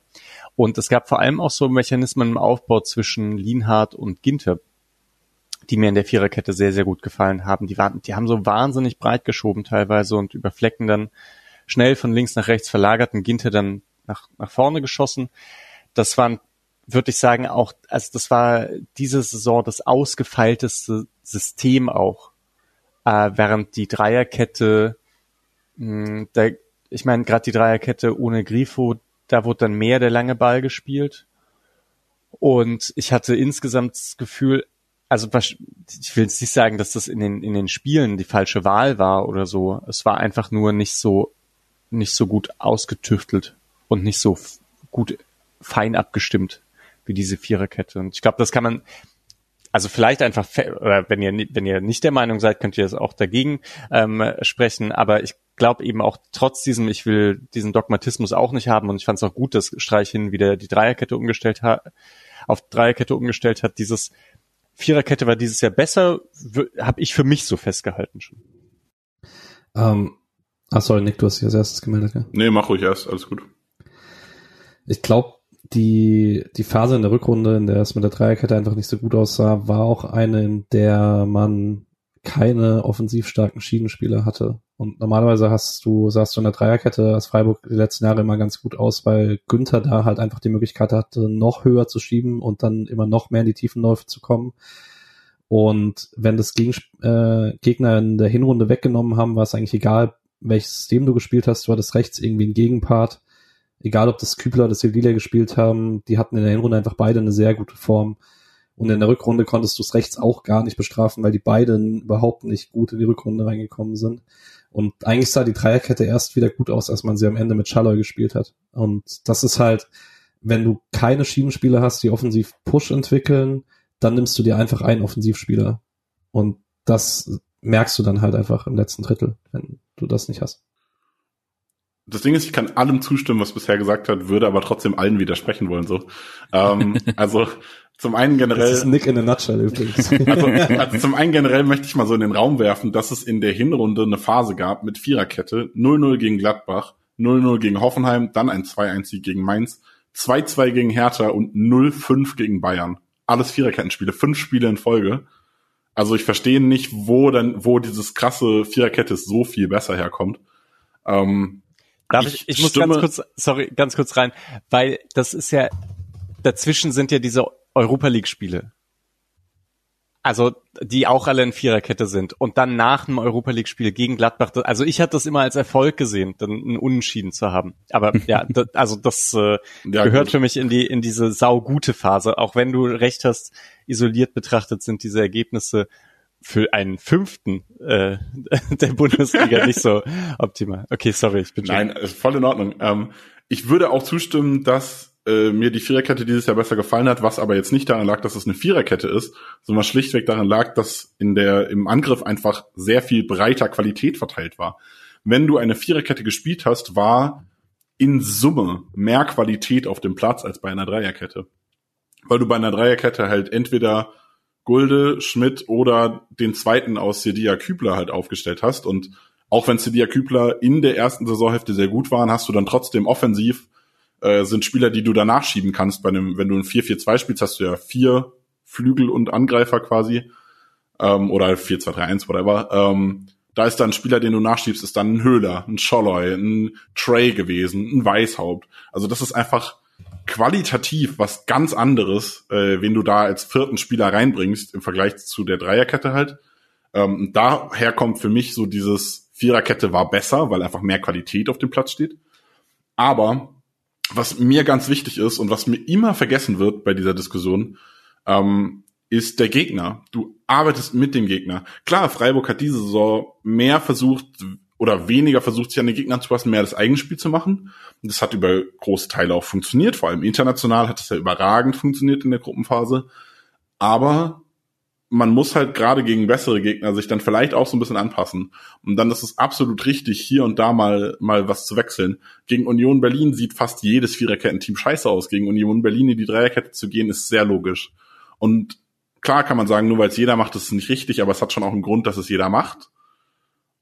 Ähm, weil man damit Unions Stärken einfach am besten bekämpfen kann. Das heißt, es kann sein, dass mir persönlich die Viererkette besser gefällt dass ich in einem Vakuumspiel immer die Viererkette spielen würde. Ich bin sowieso kein Fan von Dreierkette generell. Also wenn ich mich entscheiden kann, spiele ich immer eine Viererkette 4-3-3. Ähm, aber natürlich, es kann trotzdem sein, dass in einem individuellen Spiel die Dreierkette die bessere Wahl ist. Und dann kann es auch sein, dass du gegen Union Berlin 2-4 verlierst und trotzdem die Dreierkette die bessere Wahl war, obwohl du die Dreierkette mit Dreierkette 2-4 verloren hast. Ja, ähm, wir werden viele dieser Punkte sicherlich auch nochmal besprechen, wenn wir über die einzelnen Mannschaftsteile sprechen und über die einzelnen Spieler sprechen, weil das ist ja alles nicht voneinander trennbar. Eine Sache würde ich trotzdem noch gerne ansprechen, vor allem bei Uwe, sie auch sehr gut mir herausgearbeitet hat. Das sind die ersten fünf Tore sind über rechts gefallen der Saison. Und äh, es war ja eine Linkslastigkeit, linker Anker etc. in den letzten Jahren zu verzeichnen und hatte das zur Folge, Fragezeichen, dass der Fokus auf unserer linken Seite war und deswegen die rechte Seite mehr Platz hatte und hat sich das über die Saison hinweg wieder geändert. Äh, Patrick, wie seht ihr das? Bin ich jetzt mehrere Personen? Nein. ähm, kam ja schon mit zusammen, dass Doan halt einfach von Anfang an unglaublich gut in die Saison gestartet ist. Und ich glaube schon so ein bisschen, es ist ja immer noch so, äh, dass Gegner sich schon sehr stark darauf vorbereiten, dass sie Grifo Günther aus dem Spiel nehmen müssen, weil man da halt weiß, was passiert, wenn du es nicht tust. Und ich würde schon sagen, dass man das auch bis Ende der Saison nicht umgestellt hat, dass Mannschaften aber noch mehr drauf geachtet haben, okay, da mussten wir den rechten Halbraum von Doan auch zubekommen. Und jetzt, ich habe den Punkt eigentlich vorhin schon so ähnlich gemacht, aber da kommt es halt wieder aufs Gleiche raus, wenn du dann auf dem rechten Flügel oder im Zentrum jemanden hast, der eine super Form hat und das bestrafen kann. Das hattest du in Phasen in der Saison mit Gregoritsch, wenn er sehr gut war.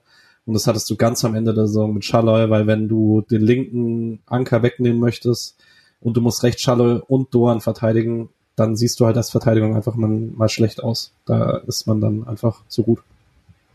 Die ersten fünf Spiele, da war Schaller ja auch noch dabei. Ja, und richtig, die haben, die haben zusammengespielt da, ne? Also Schaller gerne als Zweiter ähm, mit Gregoritsch. Und da gab es ohnehin, also genau, wenn man in der Viererkette halt auch noch einen tieferen Grifo hat, ähm, klar, hoch auf, äh, also nachrückenden Günther ist schon das, aber da war viel über rechts auch. Ja. Ich, ich würde auch behaupten, dass Günther zu Saisonbeginn einfach nicht so gut war. Also es ist, er hat immer noch eine insgesamt eine sehr gute Saison gespielt, würde ich behaupten, aber er war zu Saisonbeginn und auch zum Saisonende einfach nicht gut.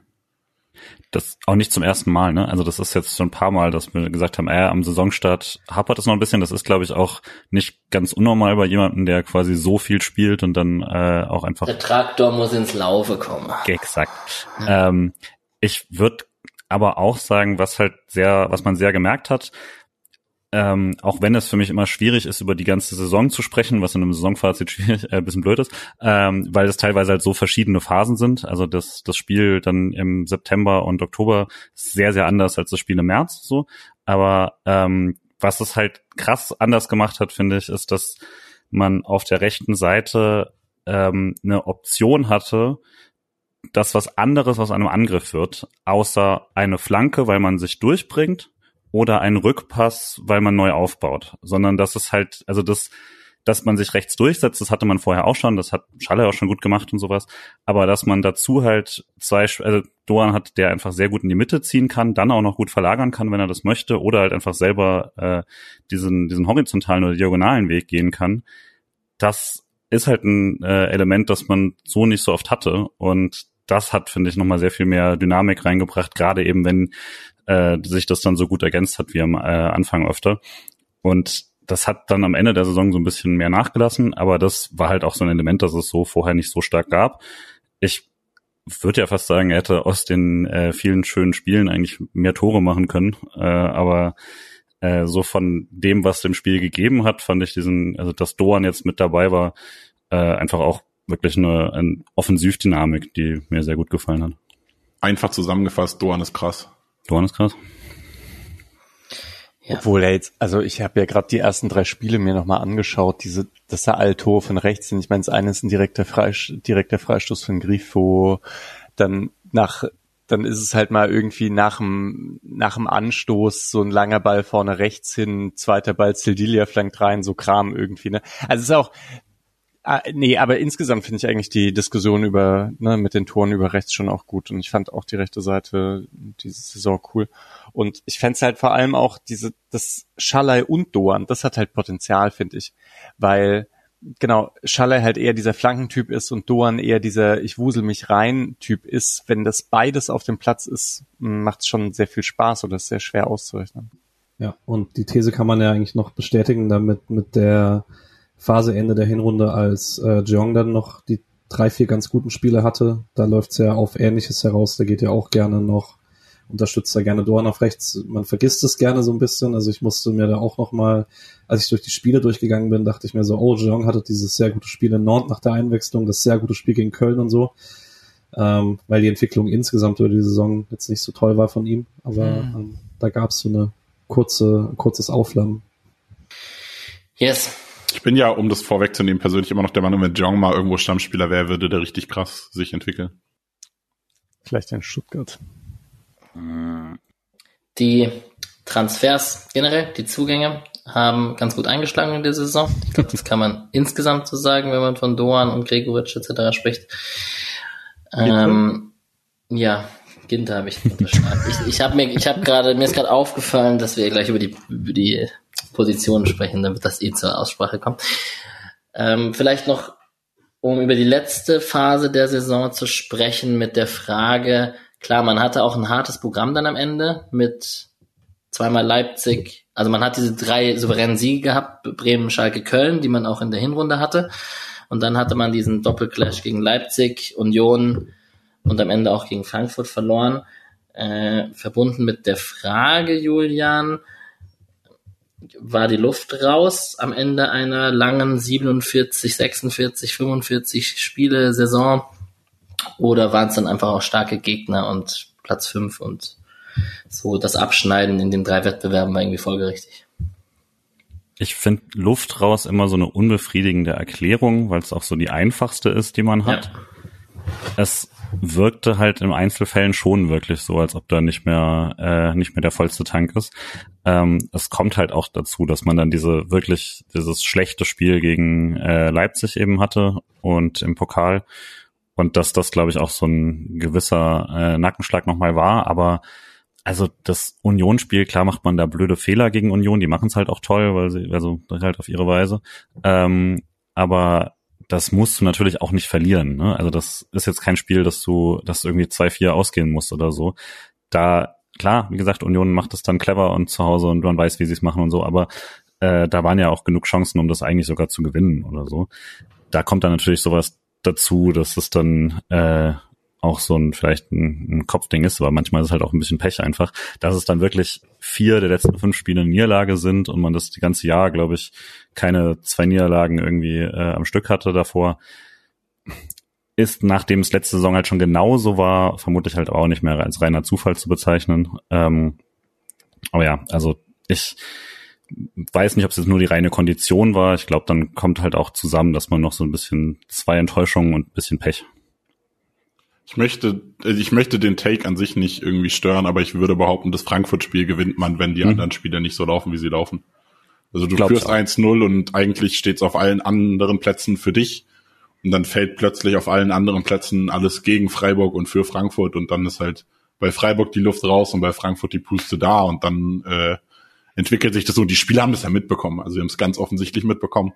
Ähm, von daher würde ich da den Take nochmal so ein bisschen abflachen, aber ja, es war einfach also man hat ja auch gemerkt, allein, dass Günther halt auch einfach zwei Spiele in Folge auf der Bank saß, was nie passiert ist bisher. Ja. So solche, solche Dinge, also es sind ja auch wirklich, sind ja auch viele Dinge passiert, einfach so personell und so, die man sonst nicht erwartet hätte. Ja, da würde ich in die Kerbe würde ich auch nochmal reinschlagen, weil man, also Günther konnte man wahrscheinlich auch gut auf die Bank setzen, weil man mit Weißhaupt wahrscheinlich jemanden hatte, der, der ordentlich hinten dran war ähm, und man mit einer Umstellung den halt sehr gut integrieren konnte. Bei Höfler kann man das halt, konnte man das wahrscheinlich nicht so gut. Äh, Grifo fand ich mit der Zeit dann auch nicht mehr, nicht mehr ganz so gut wie zu Saisonbeginn. Ähm, der ist allerdings trotzdem noch so gut, dass man jetzt nicht einfach sagen kann, okay, wir lassen keine Ahnung, wen da spielen oder so. Ähm, Weißhaupt zum Beispiel, der eben noch so gut war. Ja, ähm, aber natürlich, also ich meine, Günther in allen Ehren, äh, aber sein, seine Wichtigkeit fürs System ist jetzt halt nicht so hoch wie, wie bei Grifo oder Höfler. Ja, ich, ich, vielleicht wäre das halt noch so eine Sache. Ich meine, Union hat's ja wirklich anders gemacht. Die besetzen ja einfach jede Position doppelt und spielen dann bei international mal so, mal so äh, und rotieren halt wahnsinnig viel durch, während Freiburg das überhaupt nicht gemacht hat.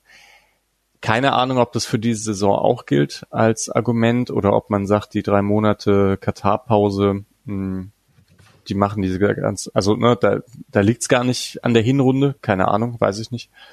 Aber ja, ist ja immer schwer mit dieser Kondition, weil wir keinen Einblick in die Werte haben. Mhm. Aber es wirkte doch so ein bisschen so, als ob diese, diese krassen neun Wochen, als ob man am Ende vielleicht da ein bisschen äh, zahlt dafür. Ich ja. würde an der Stelle aber auch behaupten, dass Freiburg international halt auch einfach deutlich besser war als Union. Also das darf man dabei nicht vergessen. Also ja. Union ist weitergekommen, weil, ja, weil sie Ajax, das klingt jetzt scheiße, weil sie Ajax bekommen haben und nicht super, aber weil Ajax eigentlich eine krasse Mannschaft ist. Aber Ajax dieses Jahr ist ja nicht Ajax, wie man Ajax kennt. Ähm, Union hatte sehr viel Glück international. Äh, da tatsächlich, dass man nach den ersten zwei Spielen nicht die Saison komplett vergeigt hat, weil man so viel rotiert hat. Yes. Ich kann noch von Julian, Patrick, Mischa und mir, sorry Nick, die jeweils äh, die jeweiligen Tipps zu den drei Wettbewerben rausholen. Da kann ich erstmal ein Lob an Patrick und mich heraussprechen, weil wir mit Platz 4 natürlich näher dran waren als die anderen beiden mit ihrem popligen Platz 9. Aber ihr habt überboten, damit habt seid ihr raus. Das ist quasi Glücksradregel. Wir sind nicht im Casino. Mann, Mann, Mann, Mann, Mann. Das argumentiert Julian schon mit Nick-Argumentation. Spaß. Äh, wir Platz haben, 9 haben Julian nicht gesagt, beide oder wie? Ja, wir waren 9944. Ja, das war realistisch eigentlich. Ich, Julian, Theoretisch hatten wir recht. Julian, soll ich dich nochmal zitieren, oder? Also ich habe auf jeden Fall nicht gesagt, dass wir nur der SC sind, aber ich habe anscheinend gesagt, dass wir halt immer noch der SC sind. Okay. Mit der oberen Tabellenhälfte können wir super happy sein. Finde ich auch, Wäre ich auch gewesen. Ja. ja. So bin ich noch happier. Ist doch super. Ja, im DFB-Pokal war ich dann entgegen meiner normalen Tipps mit dem, da war schon sicher, dass wir gegen Kaiserslautern spielen, habe ich gesagt, da fliegen wir raus, weil ich immer wahrscheinlich immer noch geschädigt vom Finale war. Da hatten wir alles dabei mit zweite Runde, dritte Runde raus. Mehr haben wir alle nicht erwartet. Dass der SC Freiburg jetzt anscheinend eine Pokalmannschaft ist, ist für uns immer noch neu. Ich habe ja Pokalsieg getippt. Ja. Ich vertraue dem Frieden mit Pokalmannschaft übrigens noch nicht. Nee, nächste Runde, nächstes Jahr erste Runde. Die Trauma sind noch zu, äh, zu tief. Zweite Runde. Ja, diese. Ich wollte kurz, ich habe, äh, glaube ich, vor der Saison sogar zweite Runde Sandhausen getippt, kann das sein? Ja. Aber wir hatten sie erst in der dritten. Das ist korrekt. Natürlich muss man zu dieser Pokalsaison auch diese unfassbar vielen Last-Minute-Tore erwähnen, die uns überhaupt so weit katapultiert haben, so wie etwa das St. Pauli-Spiel, aber auch das Sandhausen-Spiel. Und äh, wir haben die Euroleague, wo wir getippt haben Achtelfinale raus. Julian, das ist richtig, aber du dachtest, wir werden 100 Punkte. Zweiter. 90 und, Punkte. Ja, wir, und überstehen die Zwischenrunde. Wir haben den Patrick, der sagt, wir werden Zweiter und in der Zwischenrunde raus. Das ist auch falsch. Wir haben Mischa hat gesagt, wir werden Dritter und ähm, werden aber dann in der Conference League ab bis zum Achtelfinale vorstoßen. Auch das ist falsch. und ich war dann optimistisch und habe gesagt, wir schaffen das Viertelfinale. Da stand uns leider Juventus im Wege. Ähm, aber dass wir die Euroleague in der nächsten Saisonvorschau wieder tippen können, macht uns, glaube ich, alle relativ happy. Vielleicht, das muss man, haben wir, wir haben nicht richtig über die Euroleague gesprochen. Kommt das noch?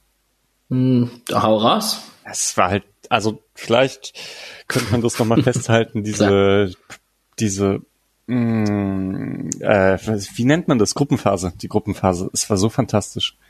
Das hat so viel Spaß gemacht, diese sechs Spiele. Ähm, kaum Rotation? Kaum Rotation, ja. Und dann, aber so dominant habe ich den SC halt echt selten gesehen. Und das war, äh, das war halt richtig schön anzuschauen, die ganze Zeit. Und das ist dann am Ende sind es zwei Unentschieden, aber ach, selbst dieses sechste Spiel mit dieser B-Mannschaft war, war richtig cool, ne? Ja, zu dieser Gruppenphasengeschichte gehört sicherlich, dass man einen guten Saisonstart in der Bundesliga erwischt hat und Streich aller, wir wollen nichts mit dem Abstiegskampf zu tun haben mit Freiburg. Ähm, das, also es hat sich so angefühlt, wir haben da auch oft in diesen Spielbesprechungen hier im Podcast ähm, drüber gesprochen, dass man das halt mit Rückenwind genommen hat und hat halt gesagt, okay, dann lasst uns äh, die Euroleague-Spiele ernst nehmen und wenn wir mal ein Spiel in der Bundesliga verlieren sollten, ist das kein Weltuntergang. Also das war ja schon so ein bisschen der Tenor bei uns hier bei den Besprechungen, dass der gute Saisonstart da beigetragen hat. Und ich würde auch vielleicht, wenn man das nochmal hat, also die, ich fand auch schon, dass es ein Push war für den ganzen Verein nochmal, dass man das wirklich sagen konnte, dass man äh, mit dem Selbstvertrauen eben nach äh, in diese europäischen Spiele geht und das ja wirklich Tag und Nacht eben im Vergleich zu vor zehn Jahren und es ist dann auch, also wie viele Leute dann halt auch mit wollten zu diesen Spielen und so, dass man Nord hätte man ja äh, das Doppelte auch verkaufen können. Juventus wären noch mal viel mehr Freiburger da gewesen, wenn sie uns nicht um die Tickets betrogen hätten und so. Ähm, das ist natürlich dann auch schon besonders cool und äh, die Art und Weise, wie man da halt dann aufgetreten ist, macht dann, also das war ja schon auch krass dann in, in Nord, dass da die da äh, 4-0 wegzuhauen und so, auch wenn das glaube ich gar nicht so deutlich war, aber äh, mit, selbst mit einer B11 dann äh, gegen Karabakh noch den Punkt zu holen und so, das, also einfach so viel Spaß, einfach nur bei Spielen hatte ich einfach ewig nicht mehr. Ähm, auch, obwohl ja Gruppenphase jetzt nicht irgendwie per se jedes Spiel schon ein K.O.-Spiel ist oder so und dafür äh, hat das einfach unfassbar viel Spaß gemacht und waren dann ja auch einfach tolle Auftritte. Selbst dieses Unschieden gegen Olympiakos zu Hause äh, war so ein Kampfspiel äh, und so viel Gift da drin, dass es äh, sehr, sehr cool war dabei und äh, dass man halt auch ein schlechtes äh, Olympiakos Piraeus, der SC Freiburg hat halt 3-0 äh, in Piraeus gewonnen. Also das kann man sich dann auch auf jeden Fall mal auf eine äh, Fahne schreiben.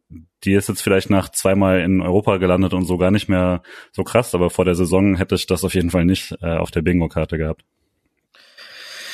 Ja, Auswärtsfahrten, Julian, du warst in Nantes dabei. Äh, auch alle einfach ein schönes Erlebnis, das man so gesehen hat. Karabakh natürlich jetzt nicht das traumlos bezüglich Fahrt und viele Leute dahin, aber generell sah das schon sehr cool aus, was da die Leute erlebt haben. Der ganze Verein hatte Bock drauf, die Spieler hatten Bock drauf, die Fans hatten Bock drauf und Nick spricht ja, kennt ja die Erfahrung aus Frankfurt. Vielleicht setzt das ein bisschen energiefrei für die kommenden Jahre. Gut, ich denke, wir werden eh das ein oder andere Mal noch quer auf äh, unterschiedliche Saisonverläufe kommen und ich würde zu den Mannschaftsteilen mit euch kommen und logischerweise, wie das oft so ist, fängt man natürlich im Tor an. Ähm, wir haben Marc Flecken, Noah Atubolu und Benjamin Uphoff. Äh, Flecken mit 44 Spielen insgesamt, äh, 16 davon zu null, 13 davon in der Liga zu null. Damit ist er, glaube ich, Platz 1 in der Bundesliga mit weißer Weste. Ja, Nick nickt, vielen Dank. Nick nickt, hervorragend. Der wechselt jetzt ähm, zum FC Brantford. Ähm, kann man, glaube ich, verstehen. Ist jetzt erst 30 Jahre alt geworden, nochmal Premier League spielen und da jetzt bei der niederländischen Nationalmannschaft auch dabei. Da hatten wir schon einen sehr guten Torwart, Nick. Was, was, was siehst, was hältst du denn von ihm? Ich kann wahrscheinlich noch an der Stelle an die Torhüterfolge äh, hinweisen, wo ich mit Sascha Felter lange über die Torhüter und auch über Mark Flecken gesprochen habe. Aber ich glaube, dass wir da einen sehr guten Keeper und einen der besten der Liga in unseren Reihen hatten. Daran gibt es gar nicht so viel zu rütteln. Ja, ist sehr krass. Also äh, ich hätte das nicht gedacht, als äh, Freiburg sich entschieden hat, Schwolo abzugeben und äh, Flecken zu eins zu machen. Ähm, dass Flecken wirklich, wirklich so stark ist. Und dann kam ja noch die Verletzung dazu und ich hatte echt Sorgen. Ähm, man hat mit äh, Flo Müller da eine starke Saison gehabt, den ich ja auch ganz gerne mag, der, wie wir alle wissen, bald wieder da ist. Ähm, und äh, hatte ich so ein bisschen Überlegung, okay, vielleicht sollte man tatsächlich irgendwie Flo holen und äh, das Risiko mit Flecken nicht eingehen, aber der SC hat's gemacht, wie der SC es halt immer macht und es hat sich komplett ausgezahlt. Flecken ist wirklich bombastisch explodiert. Ich fand die letzte Saison sogar noch stärker als jetzt die vergangene, also 21, 22 fand ich ihn noch mal besser als jetzt äh, 22, 23. Ähm, aber es war wirklich, also ich würde behaupten, ohne jetzt äh, in der SC-Geschichte überragend gut informiert zu sein, dass das die beste Torhüterleistung in über zwei, ein, zwei Saisons äh, beim SC war. Also dürfte schon, dürfte schon so sein. Ähm, und beim Wechsel jetzt, was ich noch anmerken wollte, ist, äh, was ihm, äh, was ich jetzt auch irgendwie komischerweise schon, schon mehrfach jetzt gelesen habe, ist, dass es ihm irgendwie auch nur ums Geld geht. Äh, ja, aber man, man darf bei Flecken nicht vergessen, und das ist sowas, was man, was man ihm halt immer so ein bisschen zugutehalten muss. Der Kerl hat halt irgendwie mit, keine Ahnung, 24, 25, 26 erst angefangen, so richtig im Profigeschäft zu arbeiten und dann war er halt zweite Liga Duisburg und dann äh, Ersatztorwart bei Freiburg und so, ne? Also der hat sehr spät erst seinen ersten teuren Vertrag bei Freiburg unterschrieben. Und das ist bei Freiburg halt auch nicht viel, was, also für Fußball, Fußballerverhältnisse nicht viel, was man da bekommt. Äh, ich kann da sehr gut verstehen, dass so ein Spieler nochmal dann die Premier League mitnimmt, wo es, ich habe keine Ahnung, was er verdient, aber ich gehe davon aus, vier Millionen aufwärts im Jahr. Hat jemand von euch Muffensausen mit Artubolo als Nummer eins nächste Saison? Also Muffensausen nicht. Schon die Erwartung, dass es um einiges schlechter sein dürfte in der ersten Saison, als es mit Flecken jetzt war in den letzten zwei Jahren. Aber auch die komplette Ruhe, dass man insgesamt, wir werden gleich über die Innenverteidiger sprechen, äh, ein Gerüst wieder haben wird, das so gut ist, dass man es verkraften kann, wenn Atubulu ein paar Wachstumsschmerzen hat und die gehe ich gerne mit mit jemandem, der in Freiburg geboren ist, die komplette Freiburger Fußballschule durchgemacht hat und dieses Talent hat. Dann hat man halt mal eine Saison vielleicht ein paar mehr Wackler. Ja, vielleicht Julian kannst du auch gleich darauf antworten. Was äh, was denkst du? Also sagen wir Müller kommt, ähm, wie viel Fehler müsste Atubolo machen, dass er wirklich, dass ihm gesagt wird, hey, mach noch mal ein halbes Jahr dritte Liga? Ja, tough habe ich natürlich auch überlegt, wie du das machst, ohne ihn irgendwie komplett das Selbstvertrauen zu killen oder sowas in so einem Notfall. Aber denke schon, dass er da wirklich äh, drei, vier Spiele wirklich richtig daneben greifen müsste. Nicht nur Einzelfehler oder so, sondern wirklich über einen Zeitraum. Krasse Fehler, die man so bei ihm jetzt nicht sieht in der dritten Liga. Klar, erste Liga wird was anderes, Euroleague wird was anderes, schon klar. Aber ich erwarte es nicht, aber ich glaube, also ich glaube, man hat ihm eine relativ lange Leine, trotz eines sehr, sehr guten äh, Backup-Torhüters. Ähm, ich gerade dadurch, dass ich äh, Nicks These auch eigentlich mitgehen würde, dass Fleckens Leistung letzten zwei äh, Saisons eben die beste Freiburger Torhüterleistung war in, einer, in, einem Verein, der sehr, sehr, sehr gute äh, Torhüter hat für den die Positionen, auf der man äh, immer abgeschlossen hat die letzten äh, zehn Jahre. Ähm, es ist ja völlig natürlich, dass wir jetzt nicht damit rechnen können, dass wir nächstes Jahr auf dem gleichen Level in der Torhüterposition besetzt sind. Das ist auch nicht realistisch und nicht nötig per se dafür, dass man eine gute Saison spielt. Und dafür hat man dann hoffentlich äh, eben einen der talentiertesten deutschen oder den talentiertesten deutschen Torhüter, ähm, was ja auch schon mal eine ganz schöne Aussage ist, den man jetzt auch diesen Sommer dann bei der U21 ähm, hoffentlich in guter Aktion erleben kann.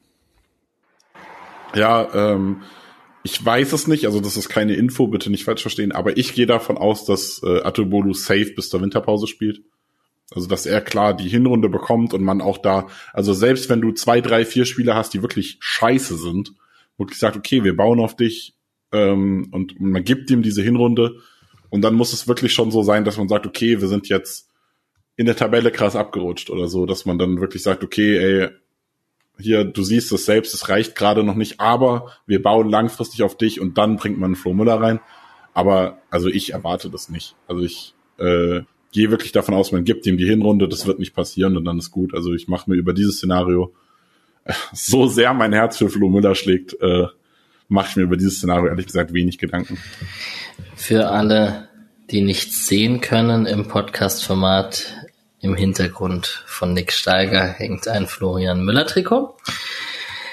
Ich finde ja spannend an der ganzen Diskussion und ich, mir ist schon klar, dass eine Torhüter-Position eine andere Position ist als eine Feldspielerposition. Aber man lässt halt komplett neben, also man ignoriert komplett, dass es vielleicht auch einfach Trainingsleistungen gibt. Und wenn jetzt ein Flo Müller einfach über Wochen lang einfach fabelhaft trainiert und Atubodo nicht, gehe ich jetzt nicht von aus, ähm, finde ich krass, dass man das einfach auf der Torhüter-Position so, wir geben ihm jetzt das Vertrauen und so, das wäre auf jeder anderen Position halt anders. Das finde ich schon, finde ich schon spannend.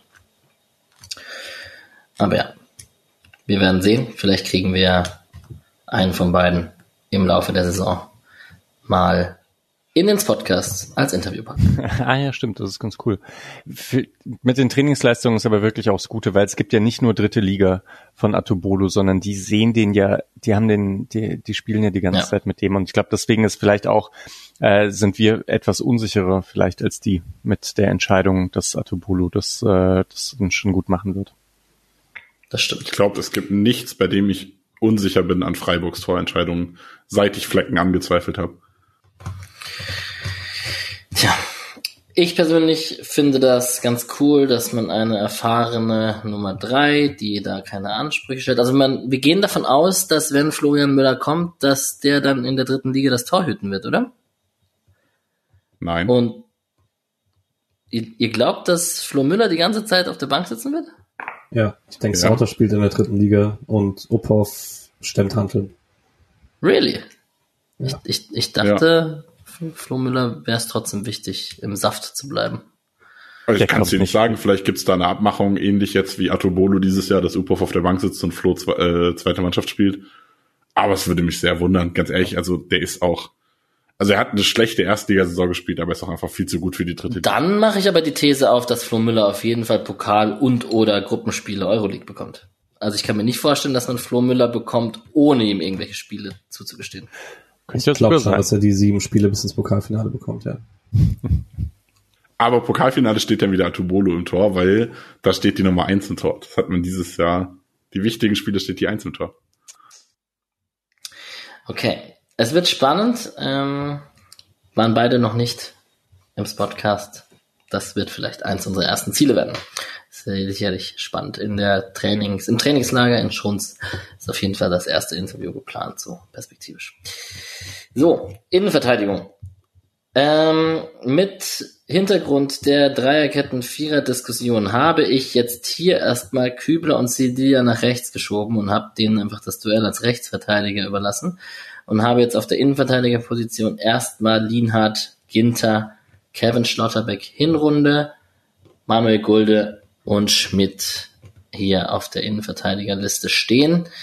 Ähm, in Wahrheit müssen wir hauptsächlich über Ginter und Lienhardt sprechen. Ginter mit 47 Spielen, alle Spiele gemacht, fünf Tore, vier Assists als Innenverteidiger. Zurückgekommen aus Gladbach, Freiburger Jung, wir haben uns alle gehofft, dass der einschlägt. Patrick, ich sehe schon die ungläubigen Augen. Ähm, das hat alle Erwartungen übertroffen, oder? Es hat wirklich alle Erwartungen übertroffen. Ich habe, weil du es mir verboten hast, nicht in die Folge von vor der Saison reingehört, aber das wäre tatsächlich der Teil gewesen, der mich am meisten noch mal interessiert hätte, was wir damals gesagt hätten, hatten über Matthias Ginter, weil das hat halt echt alles übertroffen, was ich erwartet habe. Ich äh, bin ehrlich, ich habe ihn immer mal wieder gesehen in Gladbach, aber ich habe nicht so viel Gladbach geguckt, dass ich sagen könnte, wie gut seine zwei sehr guten Saisons dort waren. Ähm, deswegen weiß ich nicht, ob das jetzt der beste Ginter ist, den man je gesehen hat, oder ob er einfach wieder zurück auf dem Top-Level ist, auf dem er schon mal war. Aber das war, das war alles, was man sich erwarten konnte. Lieder vorne weggegangen, Traumstadt in Augsburg. Eigentlich nur ein Ausgerechnet paar Augsburg, ja. muss an der Stelle sagen. Genau. Äh, nur ein paar wackelige Spiele, wenn Lien hat mal nebendran gefehlt hat, über den wir sicherlich gleich auch noch in aller Ausführlichkeit lobend reden werden. Ähm, einfach krasse Saison von Matthias Ginter und ich hoffe einfach, dass wir nie drüber reden werden, dass er dann doch so gut ist, dass er nochmal geht. Ich glaube, ich hoffe einfach, der macht jetzt noch sechs, sieben Jahre hier und geht als absolute Vereinslegende. Und dann könnten wir den Petersen-Abschied vielleicht nochmal erreichen. Ich möchte ganz kurz den Gladbach-Take nochmal unterstützen. Äh, ich würde behaupten, Ginter, es war nicht unerwartbar, dass er auf diese Leistung kommt. Also es ist genau so, wie Streich vor der Saison und so immer gesagt hatte, dass man Ginter eine Pause geben muss und dann wird er wieder in seine Topleistung kommen. Es war aber trotzdem nochmal eine Schippe drauf. Aber es war, es war jetzt nicht so, dass er krass viel besser war als zu seinen Spitzenleistungen zuvor, sondern Gladbach war schon auch sehr stark und sehr nah dran. Aber er war schon diese Saison nochmal die Schippe mehr, die man dann, äh, also man kann schon sagen, ist der beste Ginter, der bisher, den man bisher gesehen hat, aber es war jetzt nicht so weit weg von den guten Leistungen vorher. Ich würde gleich überleiten noch zu Lienhardt und weil ich sehe die beiden schon auch sehr zusammen und finde, also genau, auch nochmal auf diese sehr, sehr gute erste Saisonphase zu sprechen zu kommen, in der man ja sehr, sehr wenig Gegentore kassiert hat, auch, obwohl mh, und das fand ich wirklich immer ein bisschen abgefahren. Man stand halt nicht besonders tief. Man war jetzt gar nicht so super gut im Pressing immer. Man hat ziemlich riskant gespielt auch und da, deswegen finde ich, muss man Ginter und Lienhardt so hervorheben, weil die, also wirklich durch individuelle Klasse diese, ähm, die, also es geschafft haben, dass man enorm wenig Tore kassiert hat und nicht durch einen defensiven Spielstil. Also Anders als es bei Union, wo das System äh, die Gegentore-Anzahl ähm, so niedrig hält, war es bei Freiburg wirklich dann über Ginter und Lienhardt, die häufig sehr große Räume verteidigen mussten, das dann fantastisch gemacht haben. Lienhardt am Anfang auch immer noch mit seinem, also klassische No, no Bullshit Lienhardt, der dann äh, da gerne auch den Ball ins Ausgedroschen hat, hm, was mir gut gefallen hat. Ja, und Ginter enorm enorm dominant in, in den Zweikämpfen, dann auch einfach in den direkten Zweikämpfen. Hat schon was von, ja, also auf eine ganz andere Art und Weise, aber ja, Nico Schlotterbeck konnte das auch gut. Ähm, ja, schon, schon ziemlich gut. Und dass Lienhardt jetzt verlängert hat, gibt auch nochmal Sicherheit, dass das nächste Saison auf einem hohen Niveau weitergeht, defensiv auch. Und gleichzeitig konnten die beiden, also fand ich die beiden im Spielaufbau halt auch sehr interessant. Man, wir haben ja am Anfang ein bisschen diskutiert mit äh, Lienhardt auf links, ob das so gut ist oder äh, ob es da dann, ob das halt seine Limitationen hat. Und das war sehr interessant. Ähm, die Verlagerung auf auf Ginte äh, ging eben deutlich besser mit dem rechten Fuß. Und das war ein Schlüssel, also so ein, äh, ein einer der Schlüssel, nicht Momente, sondern ein der wesentlichen Bestandteil des Freiburger Aufbaus, schnell zu verlagern auf Ginter, der dann so ein bisschen Platz hat nach vorne geht und dann unter Druck auch ähm, Pässe im Aufbau spielen konnte. Äh, es war, war insgesamt einfach fantastisch von der Innenverteidigung. Ich würde sogar sagen, es ist schon so mein das, das Filetstück der Freiburger, des Freiburger, der Freiburger Mannschaftsteile für mich. Ich, ich möchte, Entschuldigung, ich möchte hier direkt reingehen, äh, weil, Entschuldigung, weil ich äh, dazu was habe. Äh, ich stimme dem zu 100% zu und das macht für mich vollkommen unverständlich, warum Lienhardt zu Saisonende rechts in der Dreierkette gespielt hat und nicht in der Mitte. Weil man genau dasselbe, was man vorher gemacht hat mit einem Höfler, der häufig nach links abgekippt hat und dann hat Lienhardt auf äh, Mitte nach Ginter rechts gespielt. Äh, hätte man aus der Dreierkette genauso spielen können, hat man aber nicht gemacht. Das fand ich sehr komisch. Wollte ich nur reinbringen, Entschuldigung. Jetzt darfst du, Julian.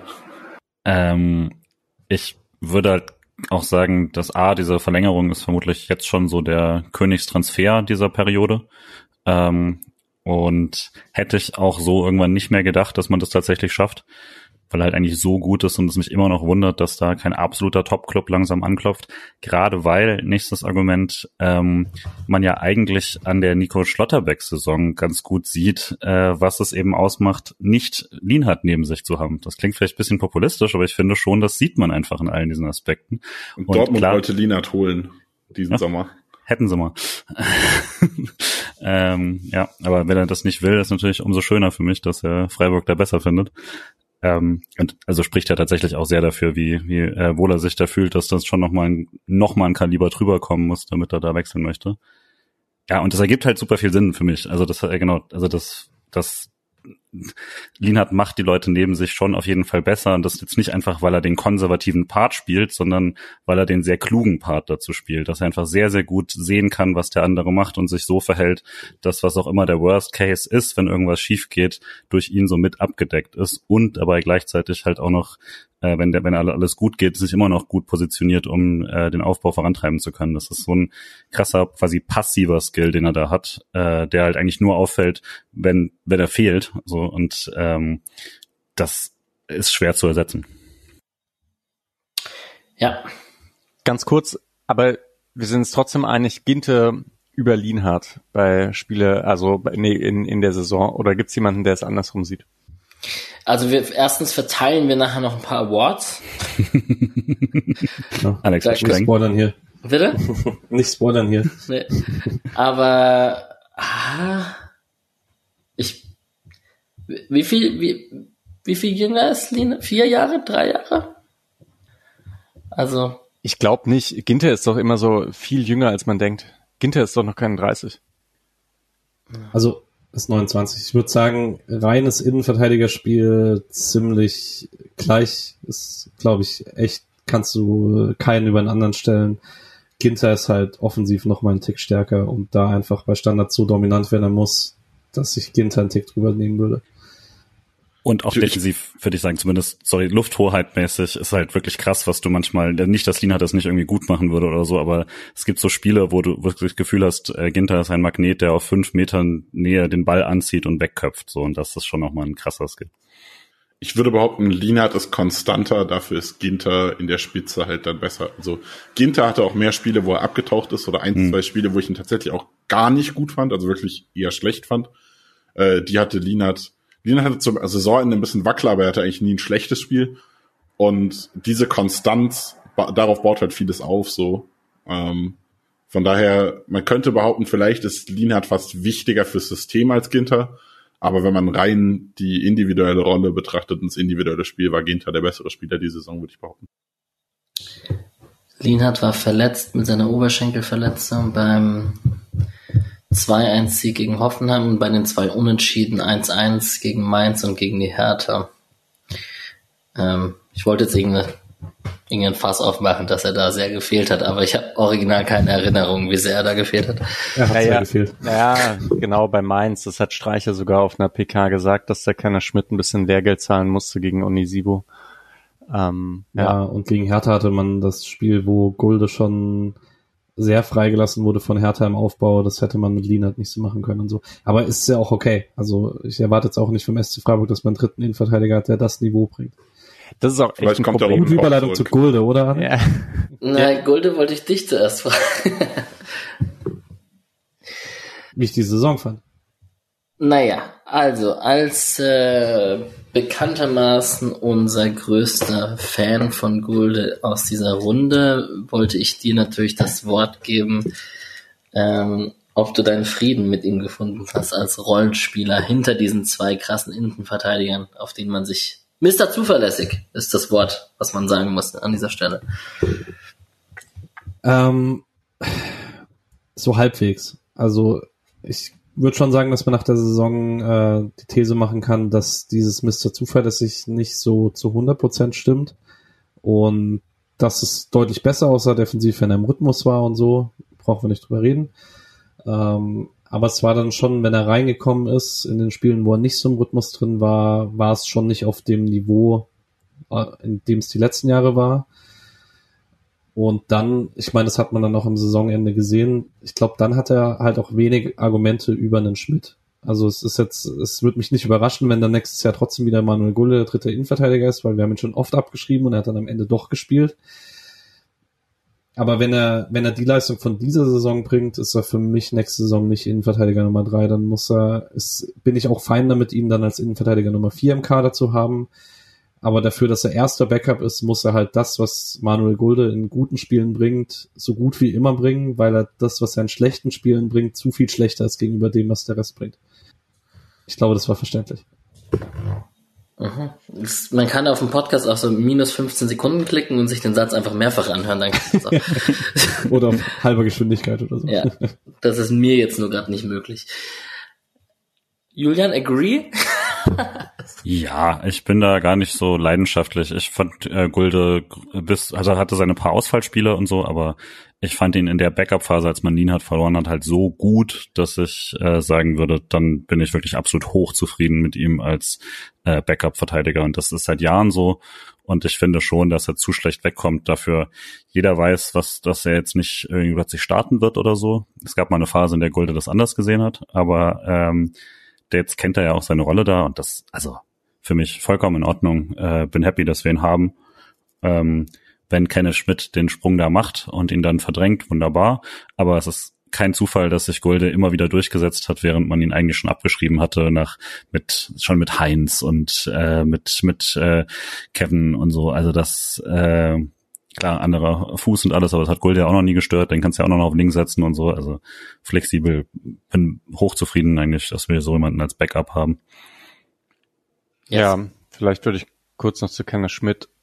An, nee, erstmal Kevin Schlotterbeck, ne, das hat halt nicht so hingehauen. Äh, leider. Fünf Einsätze. Ja, und dazu halt irgendwie noch so viele Einsätze gab's nicht. Und dann gab's halt diese, dieser Patzer gegen St. Pauli auch, ne? Ja. Im Pokal. Ähm, ja, ich glaube, ist ja, ist glaube ich auch nicht der Typ dafür, den man halt mal reinbringt und dann äh, und dann ist er sofort da. Hm, sondern braucht, glaube ich, irgendwie ein bisschen Sicherheit, weil der schon ein sehr riskantes Spiel hat. Und hm, ja, aber Kenneth Schmidt war eine positive Überraschung für mich. Da habe ich mich schon gefreut, dass der so souverän gespielt hat. Ist ja vom Spielertyp her auch interessant. Ich habe ihn irgendwie immer noch nicht so richtig, ich habe immer noch nicht so richtig den Blick, wie, wie gut er defensiv ist, also und wie viel Potenzial da da ist. Also im Spielaufbau ist auf jeden Fall Potenzial da und defensiv muss, muss man noch schauen. Ähm, ja, aber da hat man auf jeden Fall mit ihm und Rosenfelder zwei, die kommen werden. Da bin ich echt gespannt. Du kennst Schmidt vielleicht, kam insgesamt auf sechs Einsätze. Und was ein bisschen bitter für ihn ist, ist der einzige Sieg, wo er auf dem Platz stand, ist dieser 2 zu 0 Sieg gegen Wolfsburg am 33. Spieltag. Also der war, der war gegen Union Berlin und gegen Eintracht Frankfurt halt dabei. Und ähm, bei diesen besagten zwei Unentschieden gegen Mainz und Hertha ist jetzt nicht, nicht total wild und nicht total schlimm. Wir trauen ihm alle eine gute Entwicklung zu und man hat ja auch viele Ansätze gesehen. Aber junge Spieler, wenn sie reingeschmissen werden, ich würde jetzt mal einfach in den Raum werfen, dass da Erfolgserlebnisse am Anfang auch nicht ganz verkehrt sind. Ähm, so für die breite Brust und so weiter. Genau, und ähm, jetzt die Überleitung, Julian liegt eigentlich auf der Hand, weil wir haben mit Sildia, der viermal Innenverteidiger gespielt hat. Das hat, war in meiner Erinnerung irgendwie ein bisschen mehr und auf dem Papier und auf den Statistiken, wenn man die Aufstellung durchgegangen ist, ähm, waren es tatsächlich nur vier Spiele. Und Kübler waren es acht Spiele offiziell. Klar, das sind dann meistens diese rechte Innenverteidigerposition in der Dreierkette, die wir jetzt oft schon thematisiert haben. Aber ähm, das bringt uns ja direkt zur Rechtsverteidiger und rechter Innenverteidigerposition. Die haben es dann auch Zeit Weise gleichzeitig gespielt in einem sehr hybriden System. Aber generell kann man sagen, wenn man jetzt einfach mal für den Rechtsverteidiger ausgeht, sind Kübler und Cedia ja eigentlich zwei relativ unterschiedliche Spielertypen, die sich da abwechseln konnten, beide mit ihren Stärken und Schwächen. 33 bei Kübler und 38 Spiele bei Cedia, also ein Schmied kam da auf gar, kein, gar keine Chancen mehr, um dran vorbeizukommen und CK wurde ja bekanntermaßen auch verliehen. Ähm, wie zufrieden bist du mit den beiden und fühlst du dich mit den beiden wohl, in die neue Saison zu gehen? Äh, wohl fühle ich mich auf jeden Fall. Ich würde sagen, man hat so ein bisschen äh, einen Fluch des Erfolgs vom Anfang, äh, dass sie dir die Erwartungen eigentlich weit übertroffen hat am Anfang, damit dann Erwartungen gesetzt hat, die er den Rest der Saison so oder zumindest dann die Rückrunde so nicht mehr erfüllt hat. Ähm, das ist auch nicht schlimm per se. Das ist noch, also dass junge Spieler da nicht, äh, nicht stetig, sondern in Wellen sich quasi mal verbessern und so, ist nicht ungewöhnlich. Äh, und der Anfang, da war wirklich, da konnte man ihm beim, beim Wachsen zuschauen. Das war schon sehr cool, dass er dann irgendwie jedes Spiel hatte er eine Sache mehr, so und irgendwie war noch mal sicherer und äh, ist abgezockter und so. Und dann natürlich jetzt die Frage, inwieweit das dann weitergeht, ob man da die Entwicklung hat, ob er äh, der körperlich auch noch mal quasi drauflegt, noch mal stabiler, noch mal sicherer wird. Ähm, was es für mich so ein bisschen begrenzt aktuell ist, und deswegen weiß ich gar nicht, ob die tatsächlich so unterschiedliche Spielertypen sind, wie man sich vielleicht wünschen würde, auf Rechtsverteidiger zumindest, ist, dass halt nach vorne, gerade wenn man dann auf so eine Schienenposition spielt, ist das halt dann doch nicht die gleiche Dynamik, die man sich wünschen würde. Wir hatten es vorhin schon mal mit dem Offensivdrang auf, äh, auf so einer äh, Schienenposition nicht, dass das jetzt immer fürchterlich war oder so. Äh, Gerade, ich meine, wenn du da Kübler hinsetzt, dann kriegst du da immer eigentlich sowas äh, Solides. Ähm, aber das natürlich so, was dann Schallei da machen kann, äh, kann halt keiner von den beiden. Und gerade bei Sidia, mal schauen, vielleicht geht das ja noch in die Richtung, aber da war es bisher eher so, dass ich defensiv mehr äh, zufrieden war als äh, mit offensiven Sachen, gerade weil er sich teilweise in ganz gute Positionen gebracht hat, dann aber halt die Flanken doch eher ja, also es gab dann immer mal wieder eine sehr gute, aber halt so viele nicht so gute, dass man sich dann auch fragt, ob die guten halt dann doch eher Zufall sind oder so. Das würde ich sagen, ist die größte Schwäche da aktuell. Ja, also zwei Sachen. Das eine ist, ähm, Sildilia hat ja dann häufiger in der Fünferkette dann eben den Offensiven gespielt und hat da dann, aber also der wurde dann auch nicht eingesetzt auf der Schiene so wirklich, sondern ist dann mhm. entweder eingerückt oder mit nach vorne gerückt, um dann ähm, lange Bälle zu bekommen. Das war irgendwie auch interessant, hat aber, finde ich, beides irgendwie auch nie so ganz perfekt funktioniert. Ähm, aber ich kann mir, ich finde den halt als Viererketten-Rechtsverteidiger schon, schon sehr cool. Also weil er, weil er halt diese defensive, also oder als einrückende ähm, Außenverteidiger finde ich cool. Ähm, den da häufiger zu sehen. Und bei Kübler wollte ich eigentlich nur noch kurz äh, sagen, es gab halt diese coole Phase, wo er dann ein paar Tore geschossen hat, die auch alle wunderschön waren. Das stimmt. Und das hat mich echt sau gefreut einfach. Also, dass so das Kübler, Kübler ähm, Tore hatten, waren für mich immer was Besonderes, auch wenn sie nicht bei meinen Awards auftauchen werden. Hm. Ich würde zu Sedia noch was sagen wollen, und zwar, ich bin bei ihm so ein bisschen überkritisch vielleicht, aber ich bin bei ihm mir unsicher, inwiefern bei ihm die Zukunft wirklich so weitergeht, wie es aktuell aussieht, weil ich vom Skillset ihn doch in der Innenverteidigung sehe. Also ich glaube, langfristig muss er eigentlich wieder in die Innenverteidigung gehen. und das ist ja eigentlich ein klassischer Weg. Also es gibt viele Spieler, die als Rechtsverteidiger ausgebildet werden und dann wieder zurück, also die eigentlich Innenverteidiger sind, bei den Profis dann als Rechtsverteidiger weiterentwickelt werden, dann wieder in die Innenverteidigung gehen. Matze Ginter hat bei Dortmund sehr viel Rechtsverteidiger gespielt. Ähm, ich erinnere mich bei Gladbach, Gladbach macht das sehr viel. LW, die hat Außenverteidiger gespielt. Jetzt Jordan Bayer, der jetzt äh, bei Burnley, äh, Burnley danke. Sergio Ramos. Pavard. Sergio Ramos hat früher Rechtsverteidiger gespielt. Genau, also es gibt, es gibt wirklich sehr, sehr viele äh, Innenverteidiger, die eine Zeitweise mal Außenverteidiger gespielt haben und sich so im Profifußball etabliert haben. Das Problem ist, bei Sedia sehe ich in der Innenverteidigung aber Rückschritte. Also es ist nicht so, dass er insgesamt dann ein so viel besserer Spieler wird, dass er auch in der Innenverteidigung besser ist als vor zwei Jahren, sondern ich würde behaupten, wenn ich seine Dritt, es ist dritte Liga okay, aber wenn ich seine Drittliga Innenverteidigerspiele vergleiche mit seinen Innenverteidigerspielen dieses Jahr, dann geht's doch eher den Berg ab aktuell in der Innenverteidigung und das macht mich so ein bisschen kritisch, weil er sich zwar als Spieler eigentlich entwickelt, aber auf der Position, wo ich ihn langfristig sehe, nicht. Ich bin sehr gespannt. Ich, ich kann mir vorstellen, dass Sildilia nächste Saison auch nochmal noch mal krass durch die Decke geht. Ja, es bleibt. halt ich glaube, es der eine Spieler, bei dem es super spannend wird, wie er aus dem Sommer kommt, weil es aktuell nicht so richtig absehbar hm. ist. Also, weil wenn er sich auf Hinrundenform stabilisiert und sich noch Sachen draufpackt, dann sehe ich auch, dass er uns nochmal überraschen kann. Muss er aber halt machen. Ja, ich möchte auch einmal noch Big Props an Kübis reingekübelte Schüsse äh, loswerden, plus dass der jetzt einfach auch zu diesen Spielern gehört, die schon lange, lange, lange dabei sind und einfach vom Stellenwert und einfach von der Mannschaft der Erfahrung da rechts hinten. Mir ist nicht bange, wenn Kübi spielt und durch diese Flexibilität auch auf rechter Innenverteidigung in der Dreierkette und auch mal den Diago und den langen Ball vorschlagen. Das hat er auch ein paar Mal gemacht. Das hat zu Toren geführt, irgendwie auf Gregoritsch vorgebolzt. Das ähm, gefällt mir schon ganz gut. Großer Kübi-Fan.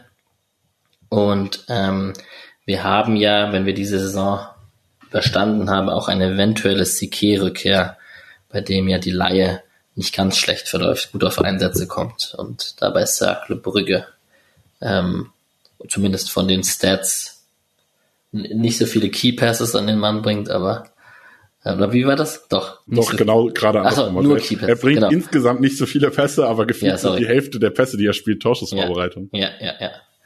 So war es auch gemeint. Gut, äh, über die Linksverteidigerposition äh, muss man eigentlich gar nicht lange sprechen, beziehungsweise eigentlich nur über eine Person sprechen. Das ist auch in dieser Saison Christian Günther. Ich habe jetzt mal Weißhaupt da weggelassen, weil er da am Ende zwei Spiele irgendwie auf der Schiene rumgeturnt ist. Würde ich jetzt mal noch nicht behaupten, dass er äh, Linksverteidiger ist. Aber äh, Weißhaupt da auf der linken Schiene mal zu sehen als Option und das hat am Ende geklappt. Das würde ich jetzt mal nicht komplett ausschließen. Das können wir uns auf jeden Fall im Hinterkopf behalten. Nichtsdestotrotz hat Christian Günther 46 Spiele gemacht, hat ein Tor und fünf Assists. Äh, wirkt am Ende leicht überspielt, haben wir schon gesagt. Sein eines Tor war ein Joker-Tor, hat er sich von Nils Petersen abgeguckt, ähm, kurz vor Ende der Saison. Und ähm, ich weiß gar nicht, wir haben vorhin schon drüber geredet, ein bisschen langsam oder ein bisschen zäh in die Saison gestartet, dann gut reingefunden, hatte auch wirklich starke Phasen da äh, Mitte, Ende der Hinrunde, kann ich mich auf jeden Fall gut dran erinnern. Ich weiß gar nicht, ob es da groß was zu ergänzen gibt, Pat. Ich glaube, dass man zumindest äh, sagen kann, dass man nächste Saison etwas früher eine Rotation auf der Position sehen wird, weil man jetzt die Saison gesehen hat, dass es selbst mit Günther nicht geht.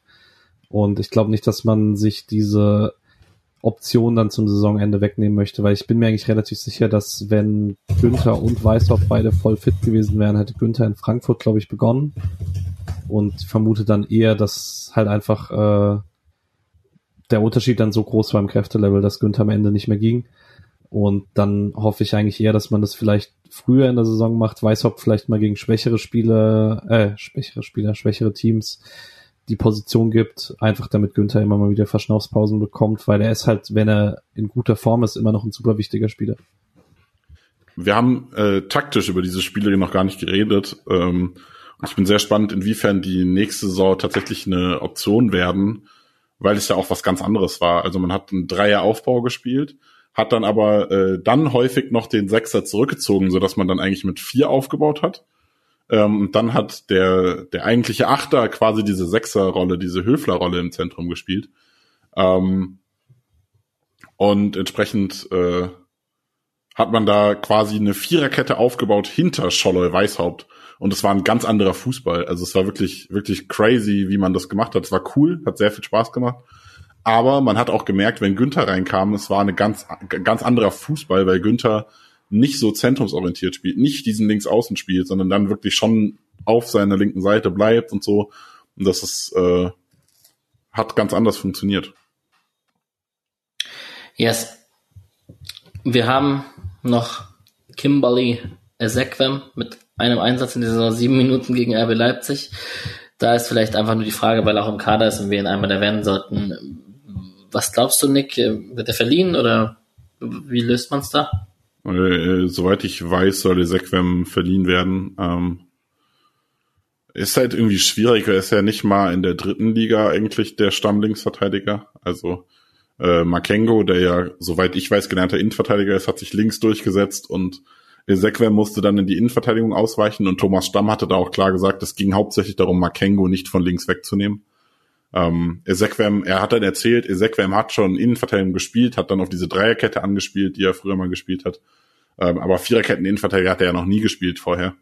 Ähm, und da ging es auch wirklich klar darum, Makengo nicht von links wegzunehmen. Und das ist dann ja schon auch ein irgendwie ein deutliches Zeichen, wenn selbst in der dritten Liga der äh, Stammlinksverteidiger nicht Ezequem heißt, obwohl er die ganze Saison irgendwie dabei war. War ähm, er nicht. Ja, er war Kam verletzt. Er erst im November zurück und ja, hat halt ja, super gut gestartet. Ja gut, er war verletzt, aber er war theoretisch viel im Training unten, theoretisch bei allen Spielen unten. Also es war schon eigentlich seine Mannschaft.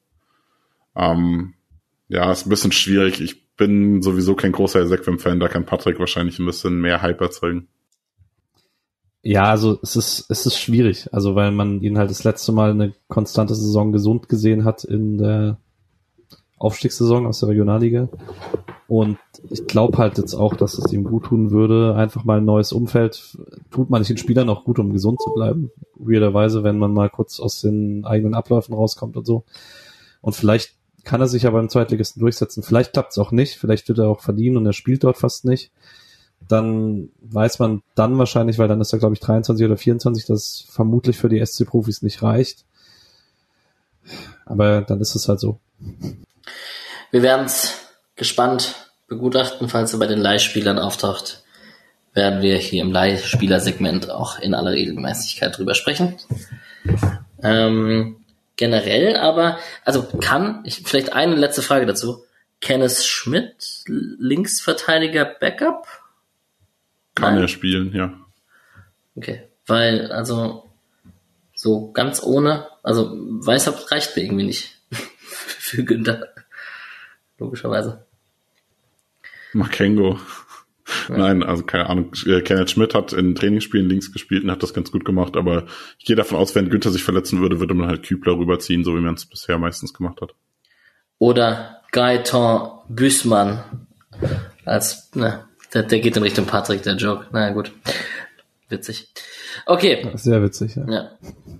So, wie angekündigt, verabschieden wir uns mit diesem Knaller-Gag von Alex aus Teil 1. Und wie angekündigt, müsst ihr dann einfach in die nächste Folge gehen. Danke fürs Hören.